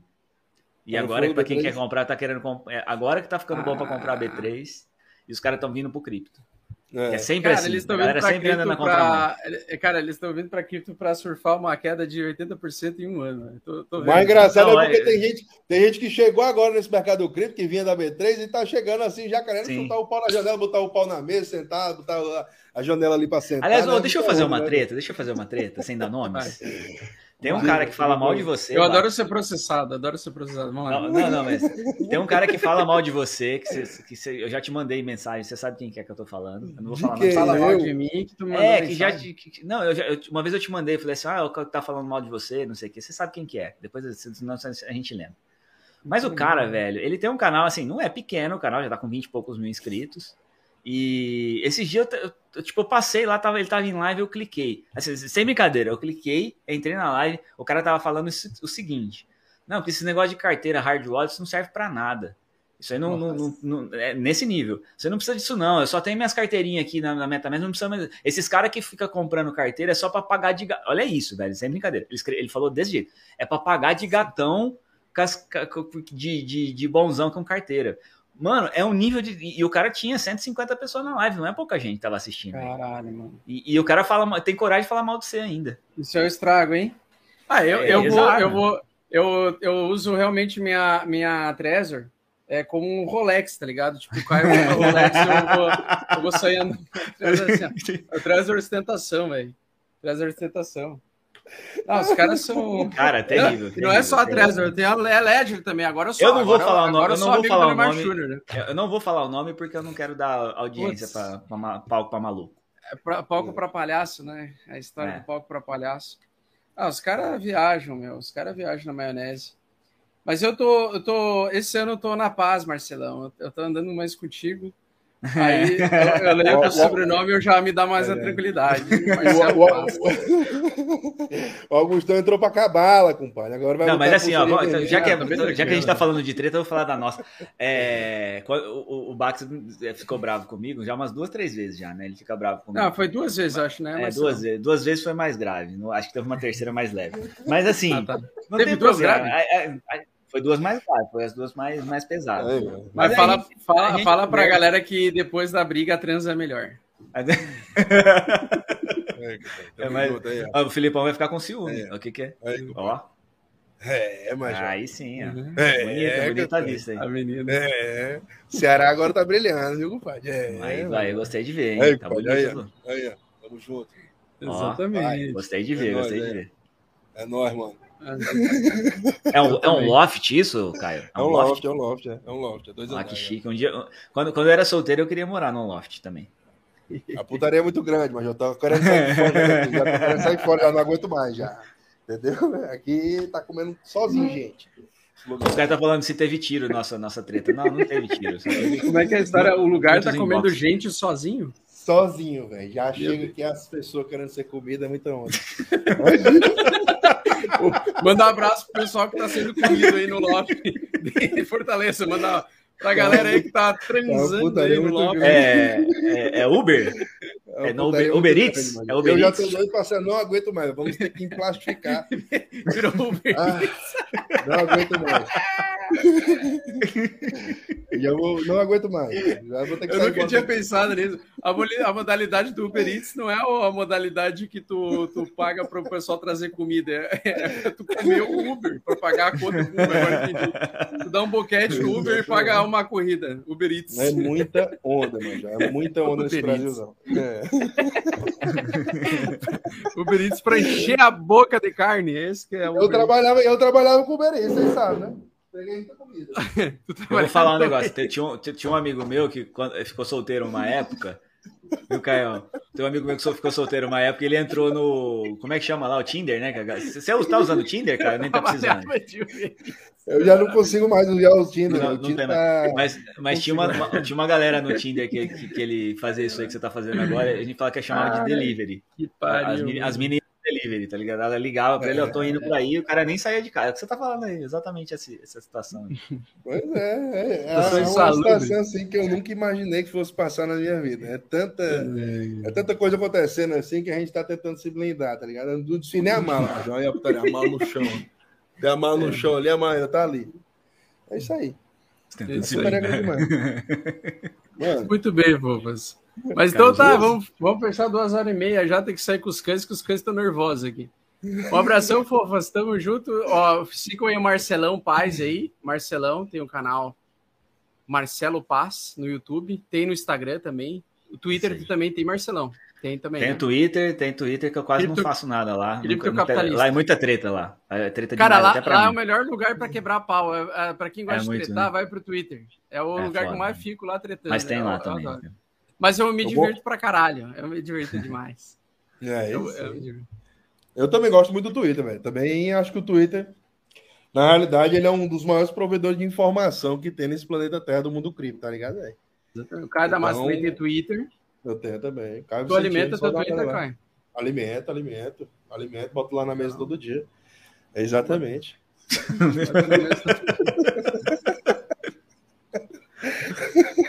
O Caio, o Caio, tinha vários animais na casa, né, na, na, na, você morava com tua mãe, né? É, exatamente. Agora, animais, agora, agora, diminuíram, agora di, diminuíram, os animais aqui, só tem eu. É. Né? É, agora é só mas... animais selvagens. só tem animais selvagens. o, o, não, e hoje eu fiz um post, né? Eu fiz um post falando que eu tava acreditando em alta. Vou, quer ver? Eu não vi ainda, não li os comentários. Os comentários. Eu tenho certeza que vai ter um hater. Vamos ver se eu acho um hater. Vamos lá. Vamos dar atenção para haters hoje. Tá, o pessoal, eu falei o que eu falei mesmo. Ah, inside baixo semana em suporte de 40 mil, cara de bear trap nessa região. Bitcoin pode voltar a ter alta essa semana e em algumas semanas voltar a testar os 52. Região 05 Fibonacci. Ah, tá, você, tá, você tá positivo aí, pô. Não, para essa semana eu tô. Agora precisa evoluir mais para ficar mais médio prazo também. Não, mas esse, esse post aí tá, a galera vai gostar, não vai ter hater. Não, vai ter hater, quer ver? Sempre tem. Ah, escrever artigo, deixa eu ver aqui. Ó, esses aqui são os que eu li. Deixa eu ver. Ah, esse aqui eu já não li para baixo. Ó, ah, tá. Esse aqui eu res respondi. Deixa eu ver a resposta. Vamos ver aqui. Não. Uh, calado é um poeta. Já vamos dar like aqui. tá certo. Vamos lá. É, é para tretar, assim, é o melhor, melhor mídia para tretar é essa aqui. Contra. É muito bom, cara. É muita foda. Pode entender, não quer dar o braço a torcer. Mais um. Calado é boy. Alta infinita, bear market de uma semana? Os caras vão lá. Isso aí. Rumo ao bear market. O pessoal falando. Esse não se posiciona, fica em cima do muro. Se depender dos acertos dele, ele não vende mais curso. É isso aí, tá certo. Ada, eu tô comprado, comprando. Será que explode essa semana? Tá. tá essa, essa questão toda é que o pessoal não entende que eu falo de três tendências, né? Médio, longo Sim. e curto prazo. Aí o cara acha que eu tô em cima do muro, mas na verdade é isso aí. Vamos ver aqui. Vamos ver. É porque a galera, a galera gosta de plantar muita mandioca, mano. Pronto, agora você acerta. você, o cara, o cara, o tava achando ruim que tava falando que era. É, tá, é, é, teve uma que falou assim: ah, Augusto tá muito pessimista. Deu. Olha, vamos lá, vai bombar. Aí o cara falou, droga, vendi tudo quando você falou que ia cair dias atrás. Os caras sempre fazem isso, ó. Segue ele não. Ou faz o seguinte, faz o contrário que tá certo, exatamente. Manda like pro pessoal. Segue ele não. Era queda infinita, fuja das altcoins, agora é alta infinita, o cara tá de palhaçada com os memes, só pode. É verdade. Tô, é, é, tudo faz parte de um complô de eu foco a troagem. Isso é verdade. Não era bear market para as altas? Ainda é. Incluindo para Cardano. Incluindo para Cardano. Acho que a Cardano vai subir para cair mais. Vai parar com a. Só, só para os ativos que ele investe. Quando eu falo de altcoins, eu estou me referindo a Illuvium, estou me referindo a várias altcoins, não só essa. Atlas, queda infinita também. Altcoins é isso, né? Altcoins já é bear market, na minha opinião. Tá? Essas aqui tudo bear market. Basicamente é isso. Certo, fofas? Eu vou ter que ir lá, que os cães